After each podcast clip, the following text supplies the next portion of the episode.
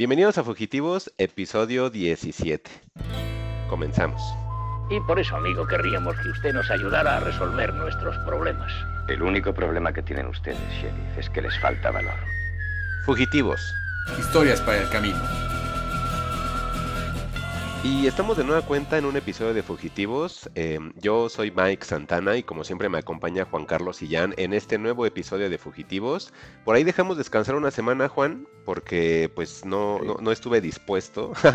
eh, se me ocurrió acudir al festival este de World is a Vampire, donde cerraba Ajá. Smashing Pumpkins. Aunque te soy sincero, y pues bueno, los chavorrucos con los que iba, yo también soy chavorruco, obviamente. que, y que yo ya les digo que ya somos más ruco que chavos, ¿no? Pero bueno. Yo siempre he dicho que soy ruco. Chavo ruco para mí es, un- es insultarme. Yo siempre sí, sí, yo creo que ya es ruco. O sea, yo me acuerdo Ah. que cuando tenía como 14 años, yo decía, los güeyes de 20 ya son rucos, de 30 ya son viejos, ya de 40 para arriba, pues ya es la tercera edad. Entonces, si ya tengo 40, pues ya, o sea, y aparte, ¿sabías? Estoy a unos días, mm, sí, a unos días. El 2 de abril cumplo años, entonces el 2 de abril cumplo 41. O sea, ya superé inclusive la marca de los 40 años, Juan. Entonces, ya no puedo andar con tonterías de chavo, Claro ¿no? que Ya no. no, pues claro que no. Ya, ya, ya inclusive fui a mi cita del urólogo, Juan, imagínate. Todo salió bien afortunadamente, pero, pero pues tú crees que me iba a estar yo acostumbrando a esas cosas a los 14, 15 años? Pues claro que no, pues, porque son Pues cosas no. de viejos, ¿no? Ya, ya irte a hacer tu, remis- tu revisión este, médica, que todos la hagan, por favor. Este, que estés yendo que al dentista, que a tu revisión médica general, que al urólogo. No, pues ya, ya es, ya, ya estoy a nada, Juan, de que tenga mi, mi frasquito de, de medicinas diarias, ¿no? Entonces, ya, ya para qué le hago la tontería, pero dije, bueno, Bienvenido al cuarto piso. De hecho, Ajá. yo te entiendo perfecto. Yo tengo ya citas con el cardiólogo cada seis meses. Bueno, no es que esté enfermo de corazón, sino que es como mi médico de cabecera ya. ok. Entonces, pues me manda, manda- me manda a hacer análisis, ya me manda a hacer dietas, ya me mandan a hacer ejercicio. O sea, te entiendo perfecto. O sea, ya, ya somos rucos, ya no somos jovencitos. De hecho, cuando me dijiste, vamos al festival, fue así de, uy, festival, uy, estar parado ocho horas, uy, el sol. Híjole, muchas cosas a considerar. Digo, a los Smashing Pumpkins, curiosamente, era mi banda favorita de adolescencia y nunca he tenido chance de verlos. Pero... Ah, nunca los has visto. Pensé que No. sí, fíjate. Yo, yo, yo Y- juraba que sí, ¿eh? Y yo, y yo tenía ya como incluso la referencia de que eran este, gente medio mamoncita que toca ya feo. Y por eso dije, uy, no. Y luego Interpol, dije, Interpol ya los vi como ocho veces. ¿Sabes cuál sí me. que estuviste ahí como promocionándome un chingo? Este, Ajá. la de Death Heaven y la de Híjole. Turnstile. Es que justo a eso es lo que te decía. O sea, bueno, yo con la gente que iba, Ajá. este, en la semana, pues se me ocurrió a este mm, pues hacer una playlist de las, del posible setlist de las bandas que iban a estar y que tenía planeado ver. Entonces, mi intención primordial de eso, de ese festival, desde que yo ya estaba como apartando mi dinero para ir y la fecha, era Sí. quiero ver a Def Heaven, quiero ver a Turnstile y quiero ver a Chelsea Wolf. Y pues los organizadores dicen, no, no, vamos a poner a Def Heaven y a Chelsea Wolf al mismo tiempo. Entonces no pude ver a Chelsea Wolf. Por ahí dijeron que le fue muy bien, que bueno, me da gusto. Ojalá algún día venga sola. Sí me lanzaría. De hecho, de esas tres bandas, Juan, me quedé muy conforme y muy Ajá. contento con Turnstile y con Def Heaven, que si vienen solos voy. O sea, me gustaron un buen. Ajá. Este, Smashing Pumpkins están increíbles, pero cañón, ¿Sí? Juan, cañón. Yo de Interpol, por ejemplo, nada más conocía los sencillos del radio y fue, lo, que- y fue lo que tocó y, Sí. y es lo que yo veía que toda la gente reaccionaba a eso. Por ahí hay muchos memes que dicen que tocan seguido. em, no, no- no entiendo al 100% el meme, ¿sabes? Porque a mí Interpol nunca se me ha hecho una banda, este...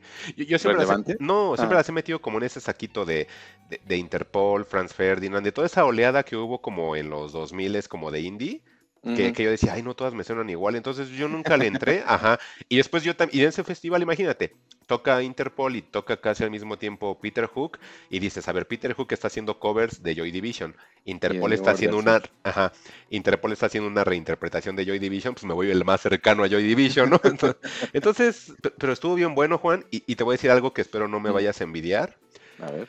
vi a las tres cuartas partes de Smashing Pumpkins, no esperaba a Chamberlain en batería. ¿A poco estaba Chamberlain? ¿Cómo Ah, ves? Entonces sí hubiera ido. James es que también. Hija ya- en guitarra y Billy Corgan. Entonces eran tres cuartas partes. Ah, varias ya veces, nos faltaba var- y sí, varias onda. veces Billy Corgan se acercó a hacer bromas con los dos, con Chamberlain Ajá. y con, con hija. Y dije, ah, qué bonito. O sea, sí es un momento que dije, híjole, valió la pena.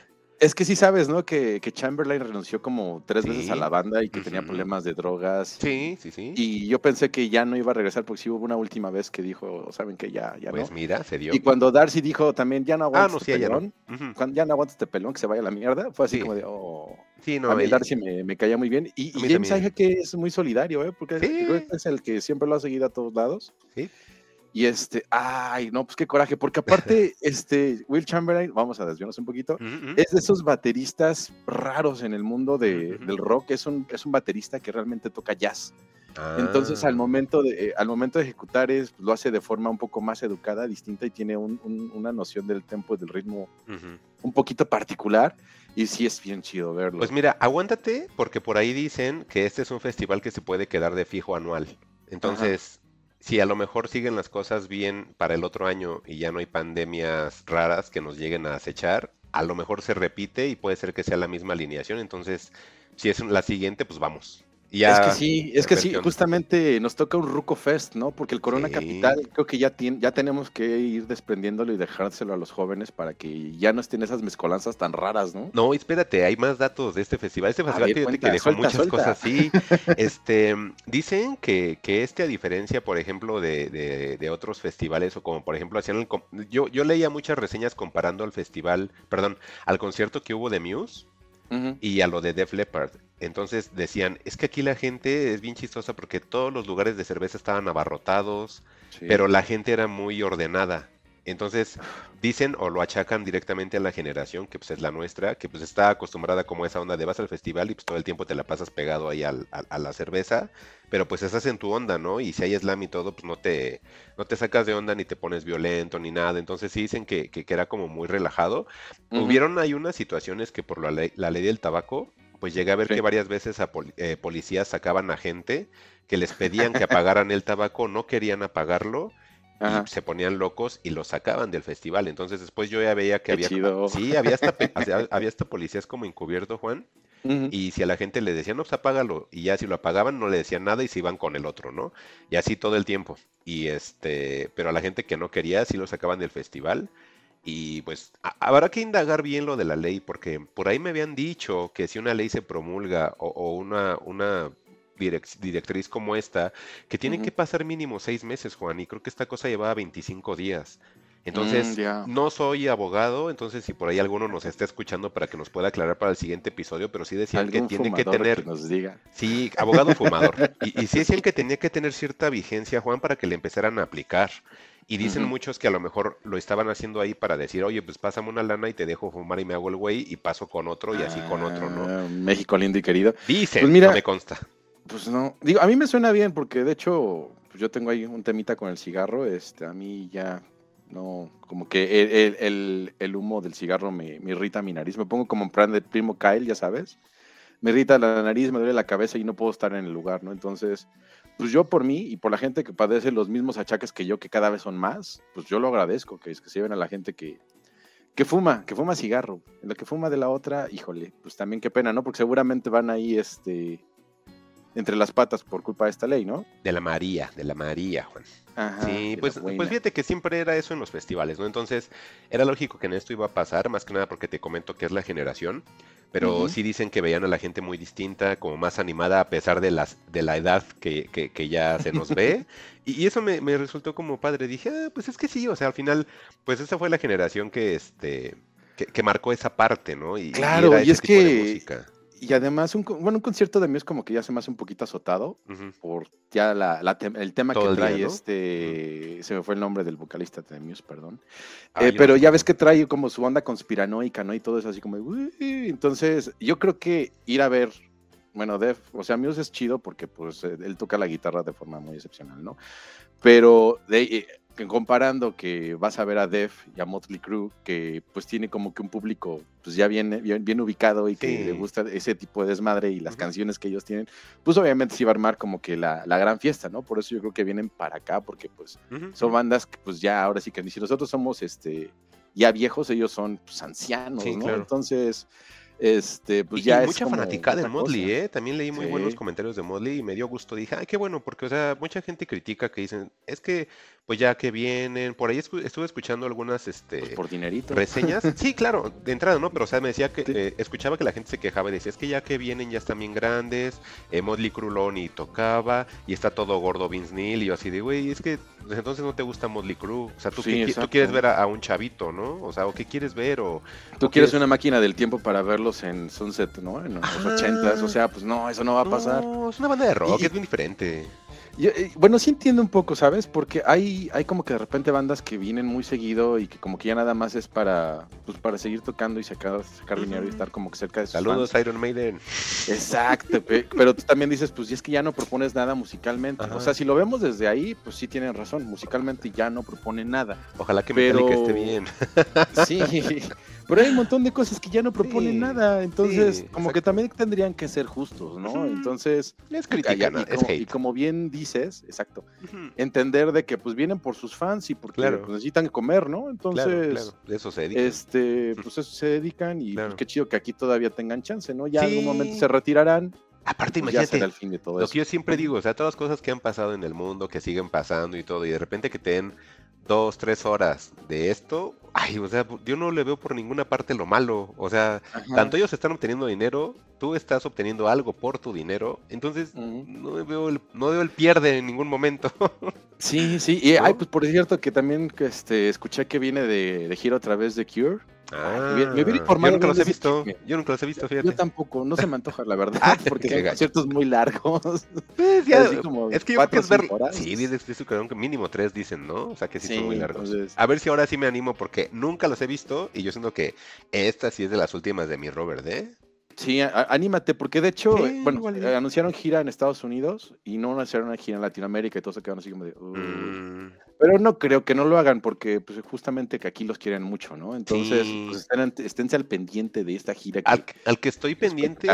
Al que estoy pendiente, Juan, este es la despedida de Columpio Asesino, es una banda española, no sé ah, si los ubiques. sí, sí, sí. Pues es bien chistoso porque pasó algo similar como que con lo que dices y ellos en su mismo Instagram la gente le decía, oye, porque empezaron a ver la gira y no veían a. México y todos, oye, pues acá los queremos un buen y no sé qué.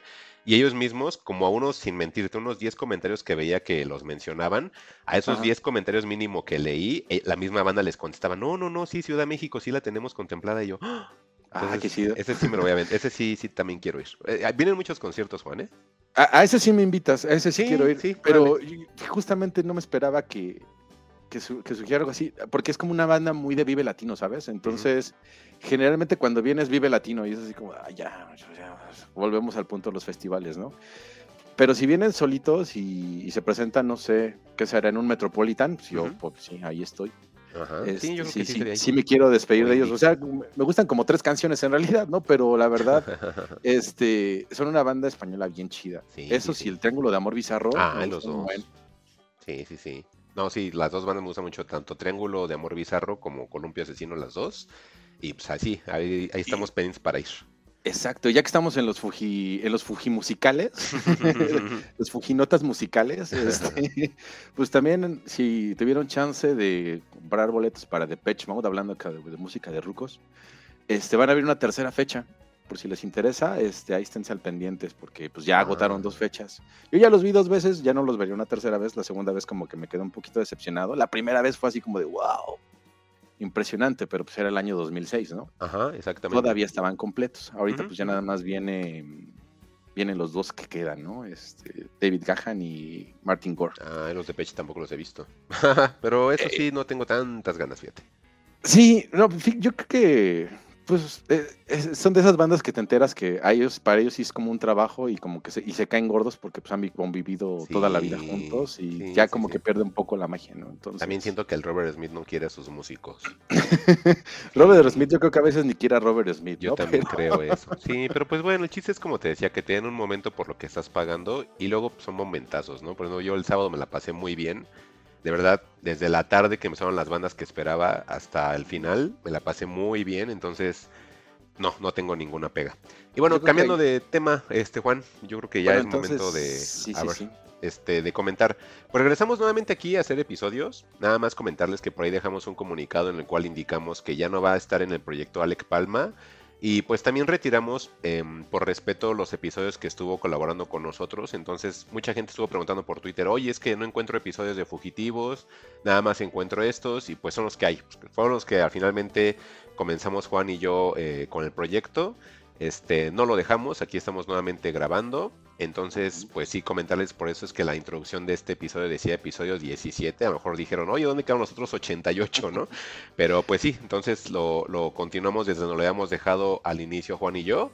Y pues aquí vamos a estar y es este el formato que ya conocen, obviamente podremos hacer algunos cambios porque pues ya nada más vamos a quedar Juan y yo de aquí en adelante, pero no significa que sigamos trayéndoles contenido, entonces ahí lo, lo que nos quieran comentar adicional como para que les que quieran que hablemos de algunas películas. Por ahí siempre he visto, y eso es lo que me ha estado agradando, que conforme pasa el proyecto, la gente como que aporta y te dice, oye, es que esta me gustaría que hablaran de ella, o ya comentaron esta, o ya vieron esta, o, o, saben de esta, qué onda. Entonces, eso nos va a ayudar a poder ir formando más o menos el, el, contenido del, del forma o el formato del proyecto. Y pues aquí estamos todavía, por ahí estuvieron preguntando, y pues eso es todo lo que les, les podemos decir, pero aquí seguimos todavía, ¿no, Juan? Exactamente, nosotros no nos vamos a, pues a Alec Palma, pues le deseamos lo mejor, que todo salga bien, este, y pues nosotros aquí seguimos con, pues nuestro divague, que es como, nos conocieron, ¿no? Este, este fugitivo tan divagado que se va de un lado a otro, esperemos conservar el orden, seguir aquí día a día, y oye, antes de avanzar, fíjate que descubrí un podcast que se llama La opinión de helado, este, ah, sí. hecho, hay unas menciones este, en Twitter, incluso en su programa ahora que lo he estado escuchando un par de veces, entonces pues quería darle las gracias por la mención y este e igual, ¿eh? si se puede armar algo algún día, pues aquí es, ya saben que colaboramos con, con todo mundo, don Eladio, te voy a decir Eladio. este, no, seas, este, ¿cómo se dice? No seas confianzudo, Juan. es que me, acordé del de Breaking Bad, entonces dije, ah, es don Eladio, ah. entonces... Este, pues muchas gracias por las menciones, ¿no? Y muy buen podcast, ¿eh? básicamente, sí. Está bien bueno. Sí, está como bien así estructurado y todo. Me gusta como al principio tiene una especie como de editorial que pues no es por quemarnos, pero cuando estábamos haciendo como esta onda teníamos por ahí también esa idea, ¿no, Juan? Y cuando lo escuché dije, ah, ya entendía, Juan. Porque luego a veces Juan nos comenta cosas, bueno, perdón, a veces Juan me comenta cosas, pero luego como que mi dislexia hace que no, no me concentre al 100%, entonces luego no le, no le entiendo muy bien a como su idea hasta que ya la veo como plasmada y digo, ah, eso es lo que querías. Pero este, cuando escucho a, a Heladito, este, sí dije, ah, ya, ah, pues sí está padre. Entonces, de hecho, hasta le dije a Juan, oye, ¿te acuerdas que me habías mencionado esto? Ya, ya te entendí. Y, sí, sí, está padre. sí, hace dos años ya. Ajá, sí, así, ajá, sí. ¿Te acuerdas cuando hace cinco años me dijiste? Porque quién sé cuántos años llevamos con esto, Juan. Creo que al final, ¿qué te gusta? ¿Tres, cuatro años? Mira, ahorita pues tenemos este justamente un reset de dos años, ¿no? Teníamos dos años continuos que tuvimos que pues, decirles adiós. Pero sí, el proyecto ya tiene como cuatro. Eh, estaba viendo ahorita que estaba haciendo la limpieza de, Twitter que justamente el año, este, en estas fechas vamos a cumplir cuatro años con la cuenta, entonces son cuatro años del proyecto. Y pues qué lástima, ¿no? Que todo ese trabajo lo tuvimos que dejar partir, pero pues bueno, sigue, mientras estemos sanos y con ánimos, pues creo que podemos seguir generando más cosas, ¿no? Y igual, igual si quieren que rescatemos algo si les, y les volvamos a mencionar alguna, alguna película o algún tema, pues igual no te pueden pedir, así como dice Mike. Así es, y pues bueno, em, en este caso pues seguimos con esto y recuerdo Juan que me dijiste que ya por fin viste Huesera. Huesera, trending topic en, en Twitter, me gustó que la gente hablaba, hablaba mal, Hablaban muy mal, hablaban bien, hablaban muy bien, pero hablaban. Entonces, eso me dio gusto porque dije, vaya, por fin una película mexicana está que genera en boca de gente, ajá, tanto Y que es Godines contra mis reyes. Ajá, tanto bien para mal, pero lo están haciendo. Entonces dije, es que de eso se trata. O sea, no, no, no trajimos Huesera para decir, ah, pues es que Huesera es la mejor película del mundo, que a mí, por ejemplo, sí me pues gustó mucho, pero sí quiero que haya esa parte de que alguien me diga, no, pues es que no es cierto, a mí no me gustó por esto y esto, pero que la vean. Yo siento, yo siento que exactamente. Y de hecho, pues ahí Cinepolis hizo un, echó mucho músculo para que vieran Huesera. De hecho, caminando por la calle, volteé hacia un puesto de esos de, esos tacos de franquicia que tienen sus pantallas. Estaban pasando el fútbol mexicano. Y vi ahí un anuncio que decía Huesera y fue así de wow. O sea, hay un anuncio en televisión abierta en un partido de fútbol para mm. Huesera. Entonces le echaron, le metieron el hombro a la película, le echaron muchas ganas para que la gente la viera. No he visto el resultado en taquilla. Yo cuando la vi a la semana después de que la platicaste, este, la gente como que no, no había mucha en la sala. Pero supongo que era por la hora, ¿no? Porque fue un viernes por ahí de las 5 de la tarde. Este, y, y creo que me hypeaste mucho con Huesera, ¿eh? Yo me esperaba como que algo muy terrorífico. De hecho, por eso me, gustó este, el, programa de, Don Eladio, porque me explicó el, ente que es la huesera, cosa que yo no entendí en la película. no, lo dicen, no lo dicen, ¿eh? no, lo dicen. Yo, yo, pero pensé que iba a, estar, iba a estar como más infundado, o sea, como que iba a tener un poco más de... Pero no, nada más lo... Yo lo entendí como una suerte de, de una alegoría de una mujer rota, porque así es como se siente el personaje en ese momento, ¿no? Cuando cuando se encuentre, ya le podemos echar unos cuantos spoilers, si no la han visto, tápense los ojos como 30 segundos y los oídos también. pero pero esa, esa, escena donde, donde ve a, una mujer que se, que se arroja de, un balcón y que queda destrozada en el pavimento y cuando ah, le dice a su esposo que, que alguien se, se, suicidó y ve que no está, este, pues fue así como de, wow, ¿qué onda con esto, no? Y también me quedé con la idea de, bueno, todos los problemas en México se resuelven con santería y con brujería, ¿verdad? Cuando no tienes una alternativa. Ajá, más bien esa es la alternativa uno, Juan, ¿eh? Te vas conozco a alguien, ajá, conozco a alguien que hace buenos trabajos. Esa es, la uno, o sea, no nos hagamos tontos. Aún en Ciudad de México hay lugares así, y luego voy caminando por la calle y aún así vaya caminando por la del Valle, Juan. Hay papelitos pegados así de, se hacen trabajos de yo, no manches, neta, así, pero es que ese es pues sí, es, algo muy de aquí, muy del mexicano. Ya no es de dónde vivas, es muy del mexicano esta situación como de acercarte a la magia y ese rollo. Vaya, los horóscopos, tanto auge que tienen hoy día en cualquier tipo de, de, de, posición social, Juan, está cañón. Sí, entonces me, gustó. Eh, digo, nada más que yo esperaba con un poco más de, de horror, terror, pero creo que el terror va más en relación a a cómo ella está perdiendo el control de su vida, ¿no? Sí. Y, vi que mucha gente le molestó justo eso, así como, yo creo que a lo mejor es gente que ha pasado por situaciones similares o peores que decía, ah, esto qué. Ah, mira. Porque me lo, me lo topaba de chicas que, o bueno, que, sigo de repente en Twitter y que escucho sus comentarios de, no, no quiero ser despectivo ni grosero, ¿no? Pero de repente es así de, pues mi novio me dejó y entonces yo voy a ser una mujer sola y y son gente que sigo de años, ¿no? Y que de repente veo que sí efectivamente se quedaron solas en control de su vida y empoderadísimas. Y justamente esas personas de las que decían, esta mamada qué, ¿no? Y fue así, ah, ok. O sea, a mí me pegó porque pues a lo mejor no soy chica, no entiendo el dilema de ser madre ni toda la presión que le ejercen a, a las mujeres para cumplir ese rol, ¿no? Pero las personas que sí superaron ese problema de rol como que lo ven como algo insignificante. O así como de, ah, qué chistoso, ¿no? Como que, como que está padre que la película te genere eso, aunque, es, aunque haya sido como negativo, pero sí que te genere el, el querer relacionarte con la película a través de tu vida, ¿no? Como compararte. Se me hizo muy curioso eso. Sí, pues es que yo creo que en la película te deja como varias vistas, Juan. O sea, yo por ejemplo lo vi como una situación de, de camino a la locura por toda la presión que tenía el personaje. Otros sí lo veían como una situación paranormal y otros, como dices, buscar alternativas, ¿no? Entonces, eso es lo que creo que me parece bueno de la película. Si, por ejemplo, cuando comenté de ella, que bueno, el episodio ya lo borramos, ¿no?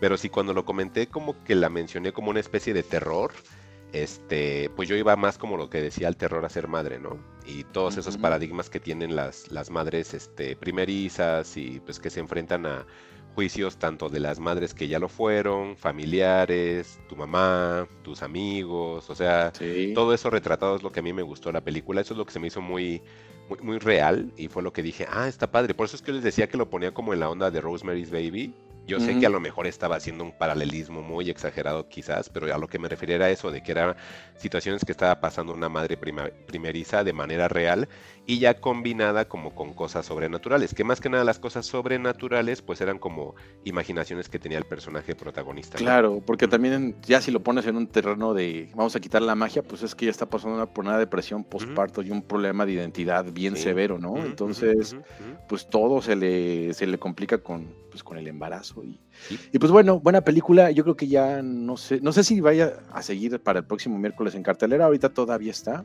Entonces yo creo que cuando salga el episodio, pues todavía tendrían chance de, de ver. Pues era quería ahí este, más como que platicar comentarios contigo, ¿no? Sobre, sobre Huesera y pues, y pues ya, eh, bueno, creo que también valdría la pena hacer mención de otra película así muy, muy por, por encimita, porque en realidad no tiene más cosas. Y es que el mundo del anime, Mike, en México está de manteles largos. Yo vi algo que nunca había visto y se me hace una muy buena estrategia de negocio. a ver, a ver, a ver.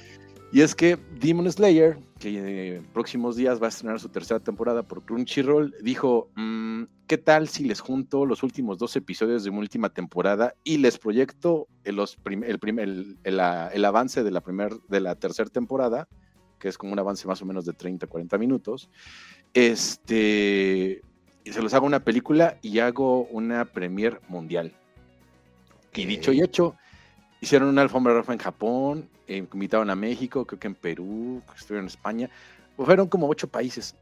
Y, este, y, se me hizo muy curioso porque la semana pasada, justamente el sábado, en Oasis, en el Cinépolis Oasis, hacen este, su premier, donde invitan a, al Seiyu, que es la envidia de Mario Castañeda y toda esta bola de gorrones que, dicen que tienen un personaje, pero realmente le están robando el trabajo a alguien más, a, este sello que se llama Natsuki Hanai, que es la voz de, de Tanjiro Kamado, del protagonista, pues lo invitan, hacen su alfombra roja y les proyectan la película en premier mundial.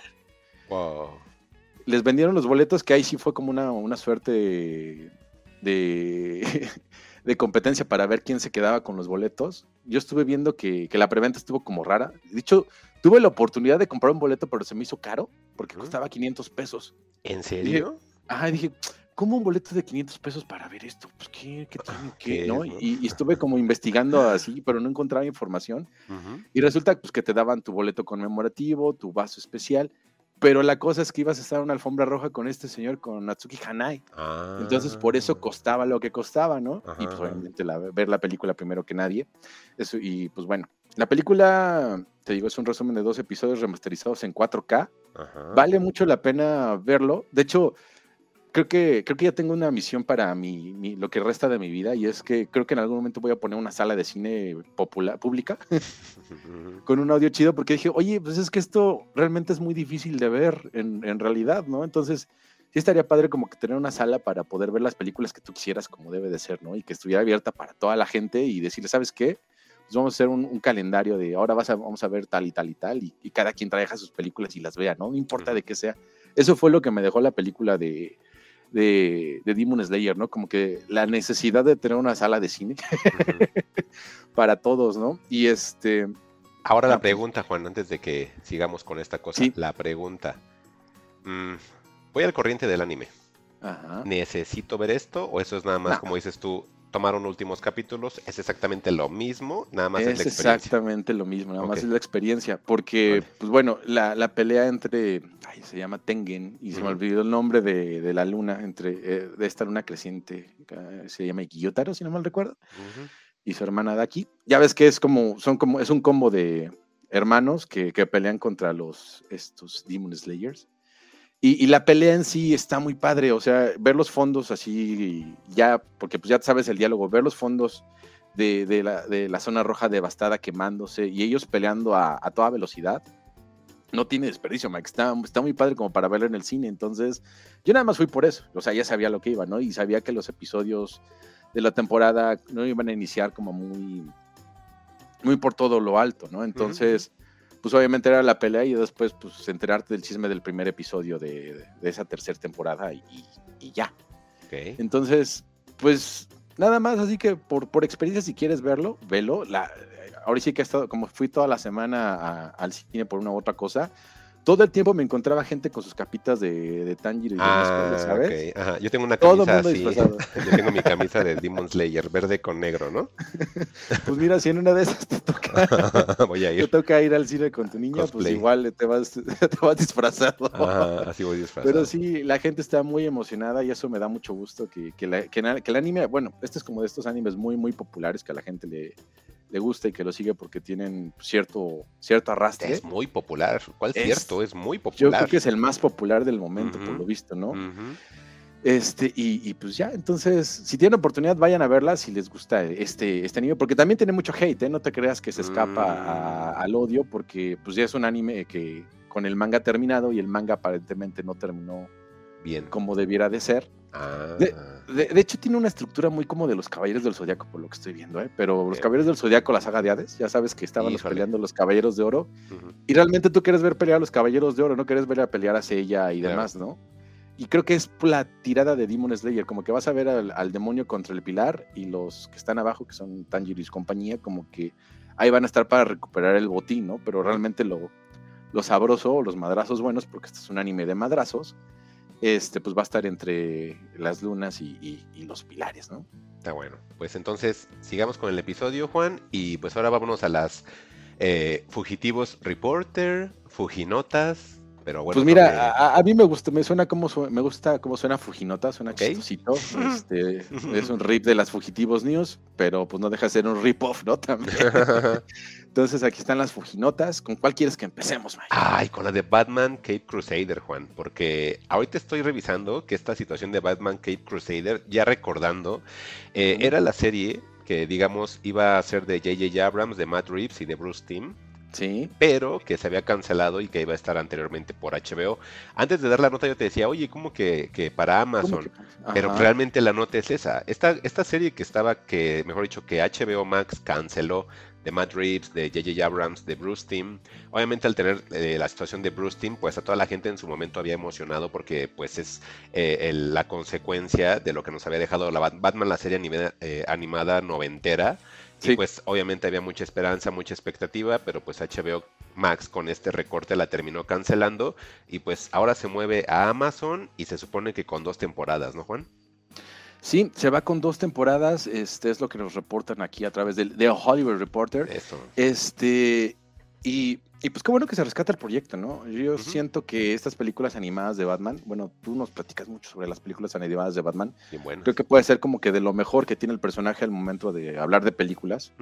No por demeritar las live action, ¿no? Pero, pero, son verdad. las que tienen como más constancia, ¿no? Y las Claro. que más se apegan y las que creo que en realidad gustan más a la gente sin generar polarización. Sí, Sí, no, de hecho siempre dicen eh, universo animado DC contra universo animado Marvel. No, no hay ni comparación. Así como no hay comparación en live action de Marvel hacia DC, así sucede viceversa, pero, pero en animado. Sí, entonces, pues yo siento que es bueno que, que lo recuperen. Digo, independientemente de, de la fama de, de Bat Robot y J.J. Abrams y, y ahora Matt Reeves, ¿no? Que es el que se queda con, con Batman en, en- en los live actions con Robert Pattinson. Este, pues qué bueno que lo recuperan. No sé qué vaya a pasar con la, con la siguiente película de live action de Batman, si va a estar buena o no. Pero pues por lo menos seguimos con, con esa tendencia y qué bueno que, que no se pierde. Eso es lo que yo creo con estas, con esto de The Batman, ¿no? Y que pues aquí sigue con el Caped Crusader. Exacto. Y bueno, nos seguimos, Juan, y por ahí también tenemos una nota de Jenna Ortega que está confirmada para ah, tener un papel en Beetlejuice 2. Esta que yo pensaba que era la enterrada Beetlejuice 2. Y pues, ¿qué Ajá. con esto? Pues es que Gina Ortega, donde la pongas, jala últimamente, ¿no? Ya ves que Scream 2, mm, bueno, por ahí en el, en el Hollywood Reporter también te lo vas a encontrar. Este, Scream 2 en este fin de semana, si no mal recuerdo, recaudó 67 millones de dólares. Una carretada de dinero con Jenna Ortega y Melissa Barrera, ¿no? Este, Melissa Barrera. digo, Ujú.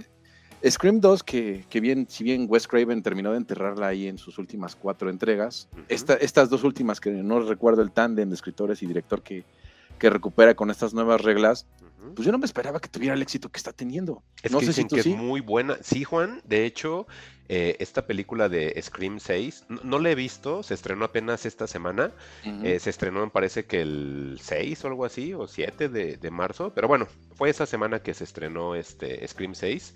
Sí. Y la verdad, mucha gente la esperábamos. Todo esto por Scream 5. Y, y curioso porque cuando lanzaron Scream 5, Juan, la gente tenía miedo en cuanto a distribución, que no le quisieron poner el numerote de 5. Ujú. Porque sabrás que hay muchas películas de franquicia que cuando le empiezan a poner esos números, pues la gente de entrada, los primerizos se alejan porque dicen, ay, no voy a entrar a ver Scream sí. 5 o a Masacre en Texas 5 porque pues a lo mejor ni he visto las demás, ¿no? Entonces, creo que fue un acierto que lo pusieran y la, la mandaran tal cual como Scream. Yo les comentaba a ustedes que pues esta, eh, esta película de Scream 5 hablaba al público anterior y le hablaba al público nuevo. Y, y obviamente cimentaba la idea para que cuando sacaran una, una precuela o una secuela, o en este caso una continuación de la franquicia, tuviera ya una base de seguidores nuevos y que a los seguidores anteriores, pues obviamente no se les faltara el respeto como suele ocurrir en este tipo de franquicias de tanto tiempo. Y, y mantiene a los dos públicos este, cautivos. Y contentos, que eso es lo, lo, más difícil, porque Halloween ya nos enseñó que pues ni a uno ni a otro. Masacre en Texas es lo mismo. Igual. Hellraiser, lo mismo. Entonces, Scream parece ser que son los únicos que le han dado al clavo. Chucky ya se está tambaleando, entonces quién sabe cuánto dura Chucky, pero por ejemplo creo de todas esas franquicias, creo que Scream es, son los únicos que lo han sabido eh, llevar al hacer esa combinación tanto inclusive en el casting, Juan, en, en, en, los actores, tenemos actores de la, de la saga original y tenemos hasta los actores que ahora es de la nueva saga. Entonces, es una muy buena este, amalgama realmente de, de, los dos universos y les está saliendo bien. Y en cuanto a lo de Beetlejuice, Juan, ¿qué, qué no? O sea, de, de, verdad, ¿sí hay público para un Beetlejuice 2? Yo siento que más bien están abusando de su suerte. Ajá. Bueno, falta ver el tráiler, ¿no? Porque claro. luego también decimos, no, ¿cómo se te ocurre ver el tráiler? Y dices, bueno, sí, toma mi dinero. Y ojo que es, es de Warner, Juan, ¿eh? Ojo que Además, es de Warner. Y que según que también Warner... Michael Keaton regresa. Sí, es que Warner está empujando con todo. Yo creo que ahorita platicamos más, más, más de eso, más a profundidad. Uh -huh. Pero Jenna Ortega ahorita pues es super hot. Eh, uh -huh. O sea, el, el, éxito que tuvo con Merlina, que ya están trabajando en una serie de Merlina, este, eh, eh, todo eso que va acarreando, porque incluso este fin de semana estuvo en Saturday Night Live, ¿no? Entonces, uh -huh, uh -huh. sabemos que, que Jenna Ortega ahorita este, atrae gente, ¿no? Atrae público.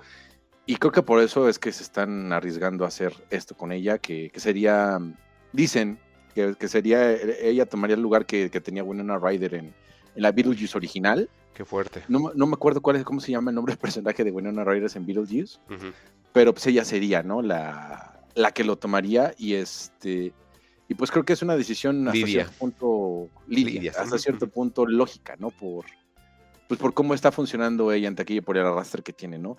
Falta ver, así como bien dices, ¿no? Lo de lo del, del trailer y, y, y, si nos puede realmente llamar la atención o no. Uh -huh. Pero bueno, considerando que estamos viendo en la época del terror, pues que regrese de Beetlejuice, pues no es nada raro, ¿no? Sí, exactamente, y como dices, justamente la época del terror, y pues sí, o sea, de verdad esa es una, esa es una realidad, o sea, sí estamos teniendo ahí una época muy buena de terror, entonces que Beetlejuice esté, no me extraña, nada más sí me quedo como la duda de, ¿es necesario? O sea, hay tantas cosas que en serio es necesario, pero parece ser que sí, y la gente obviamente lo va a abrazar, por la fama que tiene el personaje, ¿no, Juan? Claro, pues eh, ahora sí que es, es jugarle a la segura, a la segura entre comillas también, ¿no? Porque pues Beetlejuice ya es un producto este, probado, tiene éxito y pues mucha gente se va con, con justamente esa idea, ¿no? Pero pues no sé. Uh -huh. No sé qué también se traslade a estas épocas, pero pues la apuesta se ve, se ve bien. Y pues nos vamos a otra, Juan. En este caso es Ted Lasso, eh, temporada 3. Entonces... Ted Lasso, temporada 3, ya listísimos en Apple Plus, uh -huh. Apple TV Plus, para el 15 de marzo. Se estrena ya el primer episodio de la tercera temporada. Just, no sé si hubo un screener para Rotten Tomatoes para, o, o, algunos periodistas. Bueno, no, no, uh -huh. no, sería para Rotten Tomatoes, ¿no? Sino yo creo que para prensa especializada uh -huh. que escribe y que Rotten Tomatoes re, eh, recapitula su, su calificación. Uh -huh. Trae una calificación de 91% de frescura oh. en el Rotten Tomatoes. Este, entonces, pues se ve que la última temporada de Ted Lasso como que va, va amarrando y va bien.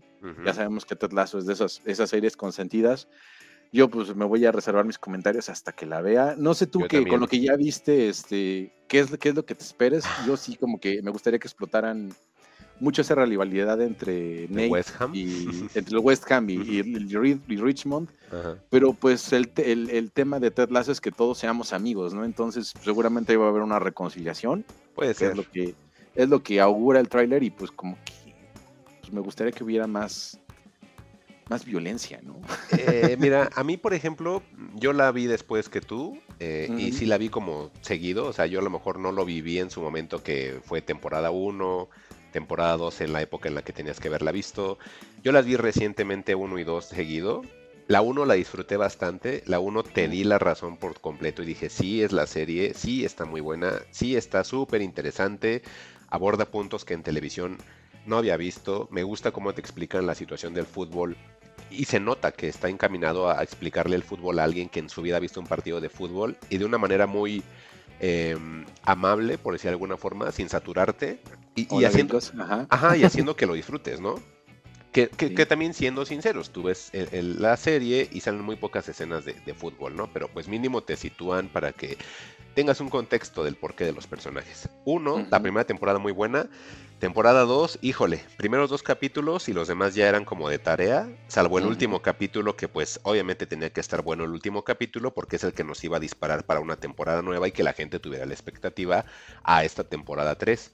Pero por esa experiencia que me deja temporada 2 en la cual me otorga dos buenos episodios, paja y último capítulo, dije, oye, oye, oye Apple TV, te estás volviendo como las demás propuestas de que buenos capítulos, te estás, no quiero exagerar, pero sentí el Walking Dead sazo de Sí. primeros capítulos bonitos, todo el relleno de 20 mil episodios y los últimos dos buenos para que te prepares a la otra. O sea, lo sentí así y dije, ah, qué mala onda Apple TV. Yo estaba bien contento con tu idea y ahora me aplicas esta. Entonces, como tú dices, Juan, tercera temporada sí la veo, pero sí voy a ser este precavido. O sea, no, no, no voy con la expectativa, ¿eh? Sí, también no sé si vayan a ser los 10 o 12 episodios, porque creo que ese fue un error en la temporada 12, que justamente en la temporada 2, perdón, que eran 12 episodios. Ujú, ujú. Y la otra, si no me recuerdo, si eran 10 u 8. Eran 10 u 8, Pero, creo. Ujú. pero es que justamente cuando le pones dos, te terminan sobrando cuatro, ¿no? Entonces, La mitad. sí, no, no, no. Entonces, tendrían que haberse como que enfocado, ¿no? En, en la historia y en lo que va en lugar de irse tanto por los lados. A mí Ajá. lo que más me gustó de la segunda temporada fue ese, ese personaje que, bueno, desde la primera, pero en la dos, tiene una luz muy particular, que es el de Brett este, Goldstein. ¿Quién es él? Ay, se me fue el nombre de la- del ¿Pero personaje. qué personaje hacía? Es que los nombres no. él, es, él es el ex capitán este, que se vuelve ayudante de director técnico, que ¿Que es el técnico del West Ham ahora? No, Ah. no, no, no, ese es el... Ah, ese quién dices, que- el barbón. Ok, ok. Sí, Sí, que, sí, le, sí. que le pusieron su historia hasta con su novia y toda la cosa, ¿no? Fíjate que, fíjate que esa parte, ajá, y fíjate, y eso es bien raro, y, y a lo mejor es fuera de Ted Lasso, pero el cómo desarrollaron ese personaje, sí es cierto, a mí también me gustó y dije, no es posible que ahora estoy más interesado en ver cómo le va al barbón que a la serie, pero creo que es, y, y ya me di cuenta que entonces no era onda Roy mía. se llama. Ajá, Sí. no era onda mía, entonces creo que sí parece ser que, que, que ahí sí estaba bien, ¿no, Juan? Sí, es, que, bueno, no sé si también nos, no- nos lleva hacia nuestro corazón futbolero, porque pues ver a un futbolista que se retira y que empieza a tener dificultades y después se retoma el equipo y, y demás. Y sobre todo que Brett Goldstein es, es muy chistoso, ¿no? A mí Sí. me gusta que siempre esté enojado, que siempre esté insultando. Ajá. Y ahora parte del universo Marvel, Juan. Eh, Híjole, yo cuando vi eso dije, "Mm, no he visto Thor, Love and Thunder, pero cuando la escena que se filtró que todos vimos, dije, ay, ya, ni modo, pues bueno. Y, y a lo mejor también por eso es que hay temporada 3 y final, ¿no, Juan? Entonces lo liberan Pues sí. de su responsabilidad y ya vete a hacer tu vida. Sí, exacto. Además, pues yo ya no, no, la historia no da para más, ¿no? O sea, tendrías que meter más drama y enfocarte en otro tipo de, de ideas y creo que la, la idea de Ted Lasso de, de su ascenso y descenso pues es muy particular, ¿no? Entonces no da para que haya como una cuarta temporada a menos que la encamines hacia otros personajes como el de Roy, ¿no? Pero pues también él también tiene un tope, o sea, no, no puedes... no, no sé qué tan maestros sean en, en el guion como para poder este, explotar todo eso que tienen. Yo creo que no lo son tanto y creo que está bien que se termine en esta tercera temporada. Sí, ya para que alargarla tanto. Y bueno. Juan, pues este mm, seguimos con episodio y pues también en este caso de las Fujinotas. ¿Qué onda con Chloe Sao, Juan? Que se supone que ella ¿Te la está escribiendo el guion, ajá, de una versión futurística con, ti- con tintes este western de sci-fi de Drácula. ¿Qué onda, Juan? Pues mira, creo que fue buena idea que hiciera The Eternals, ¿no? Y que le dieran mucho dinero, Ok. porque ya eso le da la oportunidad de hacer otras cosas, perdóname. Este, en Nomadland, pues ya ves que eso le da notoriedad, nombre y un Oscar. Antes tiene una película que se llama Rider, que también es pues, de, de vida vaquera, ¿no? Entonces el western, ella lo trae muy, muy estudiado, muy- lo trae muy dentro de, de su filmografía. Entonces no me extraña que, que haya un, un Drácula western, pero no me, no me esperaba que, que tuviera la oportunidad de, de hacer algo, algo así y sí me genera mucha curiosidad, ¿no? Porque pues ya el hecho de trabajar con Marvel pues, y, y ya te deja como cierta, a lo mejor no es la, la gran película, pero sí te deja como que el conecte o la experiencia sobre... ¿Seguridad será, Juan? ¿No será que les da también eso? Porque imagínate, o sea, te están dando un presupuesto de millones. Entonces, ¿no será que también te da como una cierta seguridad de decir, oigan, pues yo sola creo que sí tengo para poder hacer algo así? Entonces, por Pues loco eh, que el, el lo hago, ¿no? aprendizaje, sí, exacto. El aprendizaje también para poder usar pues, pantallas verdes y meter efectos especiales. Y pues sa- sacar una idea, pues, muy locochona, ¿no? Perdonen usted el término de la tercera edad, pero sí es lo que suena, está, está muy demencial lo que se pretende. Yo ya, ya quiero ver un avance, un tráiler de esto, porque la verdad, este, suena, suena interesante. Espero que al final no sea tan contemplativo como Nomadland y The Rider, ¿no? Ah, y, una pregunta, Juan, yo no vi Eternals, pero por ejemplo, mucha gente la pone que es la peor. Y mi duda es, ¿si se siente Chloe o no se siente? No, no se siente. Ah, entonces mejor la retiramos. Ya te ya iba a decir, yo esperaba que dijeras que a lo mejor sí, dije, pues igual le doy chance, y por eso a lo mejor la gente no le gustó porque pues se tenía como... Yo hasta, yo hasta empiezo a temer que más bien sea como una película de algoritmo esta de The Eternals, ¿no? Y que pusieron a Chloe Zhao porque pues su reputación y su fama, claro. y le prometieron mucho, mucho dinero y a lo mejor la oportunidad de hacer otros proyectos como este, ¿no? Y... Y pues bueno, si ahorita que proyectas, si justamente la de Everything, Everywhere, Everything, Everywhere, All at Once, que tenía una premisa súper loca, le gustó a la gente, pues un Drácula vaquero futurista sci-fi, pues puede que también, ¿no? Fíjate que esa de Everything, este, la vez pasada fui, ya sé que es un tema a lo mejor que ni al caso, pero la vez pasada este, fui a ver a mi jefa a su oficina y, mi jefa es ahí la subdirectora donde trabajo, ¿no? Y bien chistoso porque pues estaba, ahí tiene su tele, ¿no? Y estaba pasando un comercial y pasó un comercial de los Oscar y salió un fragmento de esa de, de Everything y me dijo, ¿ya viste esa película bien rara? Y volteé y le dije, sí, y le digo, tú, y me dijo, ajá, está bien divertida, está bien rara, pero bien divertida. Y dije, o sea, hasta ella ya la vio. Y ella, pues obviamente, yo nunca me imaginaría que es Target.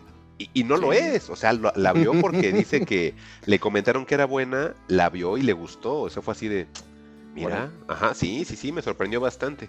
Y bueno, seguimos. Este, ¿qué onda, Juan? Dungeons and Dragons, Honor Among Thieves yo no me pues, esperaba nada de esto. Ni, pues, viene Chris Pine ahí embarrado en una película de Dungeons and Dragons. Ahí, ahí yo este, usaría mi ficha en el tablero e invocaría a, mi mago Nerds, para que me explique qué chingados con esto. Estrenaron en South by Southwest. Sí. Y en el Rotten Tomatoes tiene 100% de frescura. Los nerds han hackeado Rotten Tomatoes, es lo que yo creo. Exactamente, yo creo. O, los nerds ya se apoderaron del mundo, ¿no? Entonces, pues Vic, me someto. Explícanos. Sí, un día que hay que secuestrar a los nerds with a mouth y que nos digan qué onda con Dungeons and Dragons. Que a lo Vamos a hacer una abducción para que nos, exactamente nos expliquen qué onda. Sí, Pero vi el trailer en, esta, en este fin de semana. Okay. El trailer se ve muy bien. Pero para mí fue como si mezclaras a eh, Game of Thrones con Lord of, the, Lord of the Rings. Que así se supone que debería de ser Dungeons Y avientas, avientas unos personajes a tener aventuras. Y, y, pues este y pues bueno creo que también hay podemos como que no sé. La verdad no no no me causó gran gran expectativa el tráiler en realidad Mike. Pero la gente está vuelta loca. Incluso críticos también dice que la película es súper divertida está súper entretenida. oh, entonces, pues ya dándole el contexto de que pues viene de un juego y que quizás lo que estamos viendo es una partida de Dungeons and Dragons, pero en la escala más grande que te la puedas imaginar, pues sí, puede que esté muy, muy divertida, ¿no? Ojo que ya había habido una película de Dungeons and Dragons antes, Juan. Y era Hasta una caricatura. Ah, sí, la, ah, la caricatura de los 80, donde salió un unicornio bebé y uno como, como un demonio que tenía un cuerno roto. Puro, ya me puro, ajá, puro, blanco suburbiano, ¿no? Porque sí, hacían los 80. sí, la, la, pelirroja que ahora ya no existen los pelirrojos, ¿no? Pero antes sí existían, ¿no? que tenía una capa que creo que era, este, te hacía invisible, había un niño como vikingo. Sí, más o menos, fíjate que sí recuerdo haber visto la caricatura en su momento, pero ya no me acuerdo, pues sí estaba muy niño cuando la empecé a ver, creo que de esas caricaturas de Canal 5, pero estoy viendo el trailer, Juan, y, y, sí estoy ahí, perdón. sí, sí, sí, sí la vería, ¿eh? Oye, y no, sé si pase, sí, sí la vería. pase algo similar como a los videojuegos, que ya ves que en los videojuegos se genera un, un, motor, ¿no? Y, mm, y, como que todo un desarrollo que, después es, explotado por varios, ¿no? Este, No sé, se me ocurre lo que hace Rockstar, ¿no? Con ah, Grand Theft Auto, que hace lo mismo, pero pues ahora en vaqueros, ¿no? Y en lugar de coches tiene ah. caballos y... No sé si pase lo mismo con estas películas, ¿no? Que, ya está todo como que preestablecido y dices, ah, pues ya tengo, ya tengo estas capas, ya tengo este, estos personajes aquí medio desarrollados, puedo meter aquí un dragón que pues dragones ya, ya los pueden usar todos, ¿no? Desde Game of Thrones con todo lo que dice, pues bueno, compárteme tu dragón, le modificaciones y va para mi película, ¿no? Ay, Juan, me gustó mucho el tráiler, no lo había visto, no sabía nada de ella, está bien bueno, sí la quiero ver. no, sí, sí se ve buena, ¿eh? Y, y, fíjate, por ejemplo, de Dungeons and Dragons, este, pues sí, obviamente no tenemos la, la, la autoridad ni experiencia que tiene Vic y No. Doc de Nerd With a Mouth. Eh, yo, por ejemplo, nada más conozco, como decía, la película horrible que salió, no recuerdo hace cuánto, pero creo que es como finales de los 90, me parece, no recuerdo muy bien, pero horrible la película, este, la caricatura que tú mencionas, y me acuerdo que mi mamá me llegaba a comprar, mm, sí existen creo todavía las librerías de, de libros viejos, ¿verdad? En el centro, Juan, o ya no existen. Claro, Ah, sí, bueno. las librerías de Spora, claro que sí. Ah, ok, entonces... También mi- en Coyoacán. Ah, Ajá. ok. Mi mamá me compraba luego a veces libros, eran libros chiquititos de Dungeons and Dragons, pero eran bien Sí. curiosos porque tú ibas leyendo y eran como de toma de decisión. Entonces te decía, ah, pues, a ver, tu personaje, créalo. Entonces era bien chistoso porque yo tenía una hoja de papel en la cual yo creaba un personaje. Y cada que ibas pasando cosas o tomando decisiones como para enfrentarte a algún peligro o algo, si te dañabas, tú tenías que tener como anotado cuántos puntos ibas perdiendo para ver si alcanzabas a terminar el libro. Y dependiendo el, el camino que seguías, te decía, ah, pues a ver, estás en la montaña de. Voy a, voy a robarme a Lovecraft. Estás en la montaña de la locura. Decides Sí. irte por la cueva o decides, decides irte por el, por el laberinto. Y tú, laberinto. Ah, entonces si es laberinto, vete a la página cuarenta y tantas. Ya te ibas a la cuarenta y tantas, ¿no? Y si querías la montaña, pues en la treinta y tanto. Entonces estaba bien padre porque el libro tú mismo lo ibas creyendo. O sea, esa porquería me enganchaba tanto que eh, me acuerdo cuando mi mamá me los traía, en, en un fin de semana me, me traía tres y los tres, los tres el fin de semana me los acababa, Juan. Uno me gustó tanto la historia Ah, que yo, este, de forma este, consciente, pues iba haciendo los caminos, que ese yo siento que no lo disfruté tanto porque yo mismo como que decía, no, voy a hacer todos los caminos para ver todo lo que pasa, ¿no? Creo que sí era más padre que tú en primera instancia, tú decidieras así de corazón, de, ah, voy a hacer esto y no me importa lo demás, ¿no? Porque tú mismo vas formando una historia. A que tú digas, este, ah, pues voy a hacer todos los caminos, que es como sucede actualmente en videojuegos que son así de decisión, de que la gente dice, y ya te lo acabaste con todas las decisiones, pues ya le pierdes como que obviamente el factor sorpresa, ¿no? Pero eso tenía Dungeons and Dragons y ahorita cuando veo el tráiler y me doy cuenta que tiene como una situación similar, pero en película, digo, ay, sí la quiero ver. Aparte, y, y siendo sinceros, Juan, no se ve que le metan la lana, los efectos se ven chafitas, se ven como sí. de tele, ¿eh? se ven de tele. por eso te digo, yo creo que ya está como el, el- el motor de el engine ya hecho Sí, y nada más meten a, a la historia, ¿no? sí, ya hay Y de pues bueno, PlayStation 3. Ajá. Exacto. Este, esta película se estrena en México el 30 de marzo. 30 Así de que si son, si son fans, pues Sí, la voy a ver. Voy a llevar a la hija, le voy a decir, vámonos a ver una película. Ya, este, ya ni es chaborruca, ya es ruco. ¿Qué sería? Papá, ¿por qué llevas esa capa? Calla. Sí, con, con capa los dos. Híjole, pues sí la voy a ver. Y pues Juan, hablando de los, ya que nos metimos en entre Fujinotas y Fugitivos Avance, pues hay Ajá. otro también, otro avance o otro trailer de Liberado de la temporada 2 por fin de Yellow Jacket. Yellow Jackets, perdón, que es en 24 de marzo. Finales de marzo viene fuerte en mucho contenido, Juan, ¿no? Sí, yo creo que hace falta tanto dinero en Hollywood, según, que yo creo que el verano, que generalmente lo estrenan en, en mayo, lo están adelantando para marzo, porque a marzo y abril, porque se vienen, se vienen bastantes cosas, ¿eh? Y el verano Este, está cañón. Este, pues por ahí viene también el, el oso cocainómano, que no creo que traiga También, taquilla, pero, también. pero se viene la de Mario Bros, la de Sí. Shazam, este, esta de Calabozos y Dragones, Sí. viene John Wick 4, Baba Yaga, entonces también eh, en, en la sala de arte pues ya también se va a estrenar el 30 de marzo la de Infinite Pool, o como le pusieron en México, La Muerte Infinita. Ah, ok. Entonces, antes de, de se- de irnos más con los Fujiavances, Yellow Jackets, temporada 2, que se estrena el 24 de marzo a través de Paramount Plus México. Bueno, no, Paramount Plus nada más. ¿Tú sí viste la primera? ¿De cuál me dijiste? ¿De Yellow Jacket? Sí. Sí. Sí, de Cuéntanos. hecho sí. Ah, Pues es que ¿Hypeado, mira, emocionado? ¿Estás es- ahí? Sí, porque tiene cliffhanger y sí, porque todos los episodios eran buenos, Juan. Eh, Yo no me imagino, por ejemplo, el, cuando comienza el primer episodio, ese lo vi por Paramount. Yo sé que esto es producto de Showtime, pero ahorita pues la están encontrando eh, en Paramount Plus para la gente que lo tiene y que no lo usan más que una vez a la semana para ver su partido de Premier League. Sí. que bueno, sin, sin abrirme tanto, que este, qué fiasco Paramount Plus, Juan. Eh, yo, yo lo imaginaba como que la meca de South Park y que ahí estaría viendo todo el tiempo South Park. y la verdad no lo he hecho.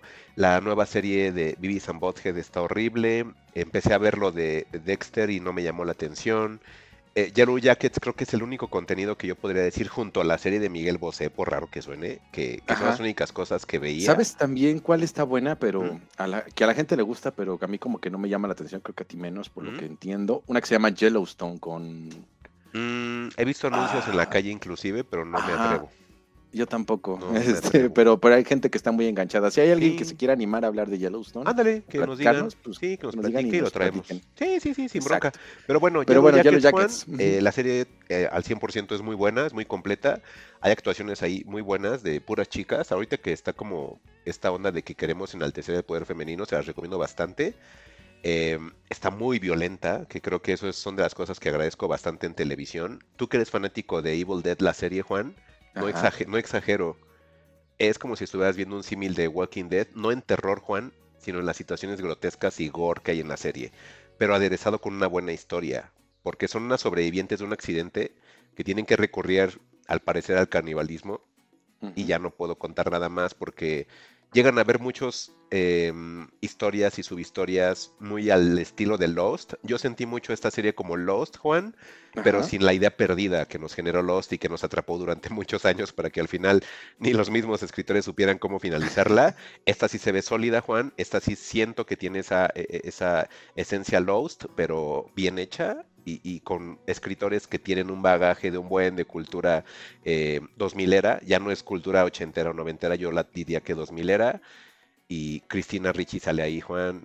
Salen otras actrices que las has visto en proyectos que no te quiero hacer el spoiler hasta que lo veas, porque conforme salió era así de, ah, ¿a poco está ella? Entonces, Sale Juliette Lewis, Juliette Lewis, ¿no? sale Juliette. Lewis, Oye, es exacto. que sí, el, el- el póster Pues me remite como algo muy ritualístico, como que ahí trae un ritual raro de bosque, brujas, wiccas, Sí, etcétera. como tribu, ¿no? Es que hay- es que pasa algo, es que está buena, Juan, no te puedo Sí. decir, está buena.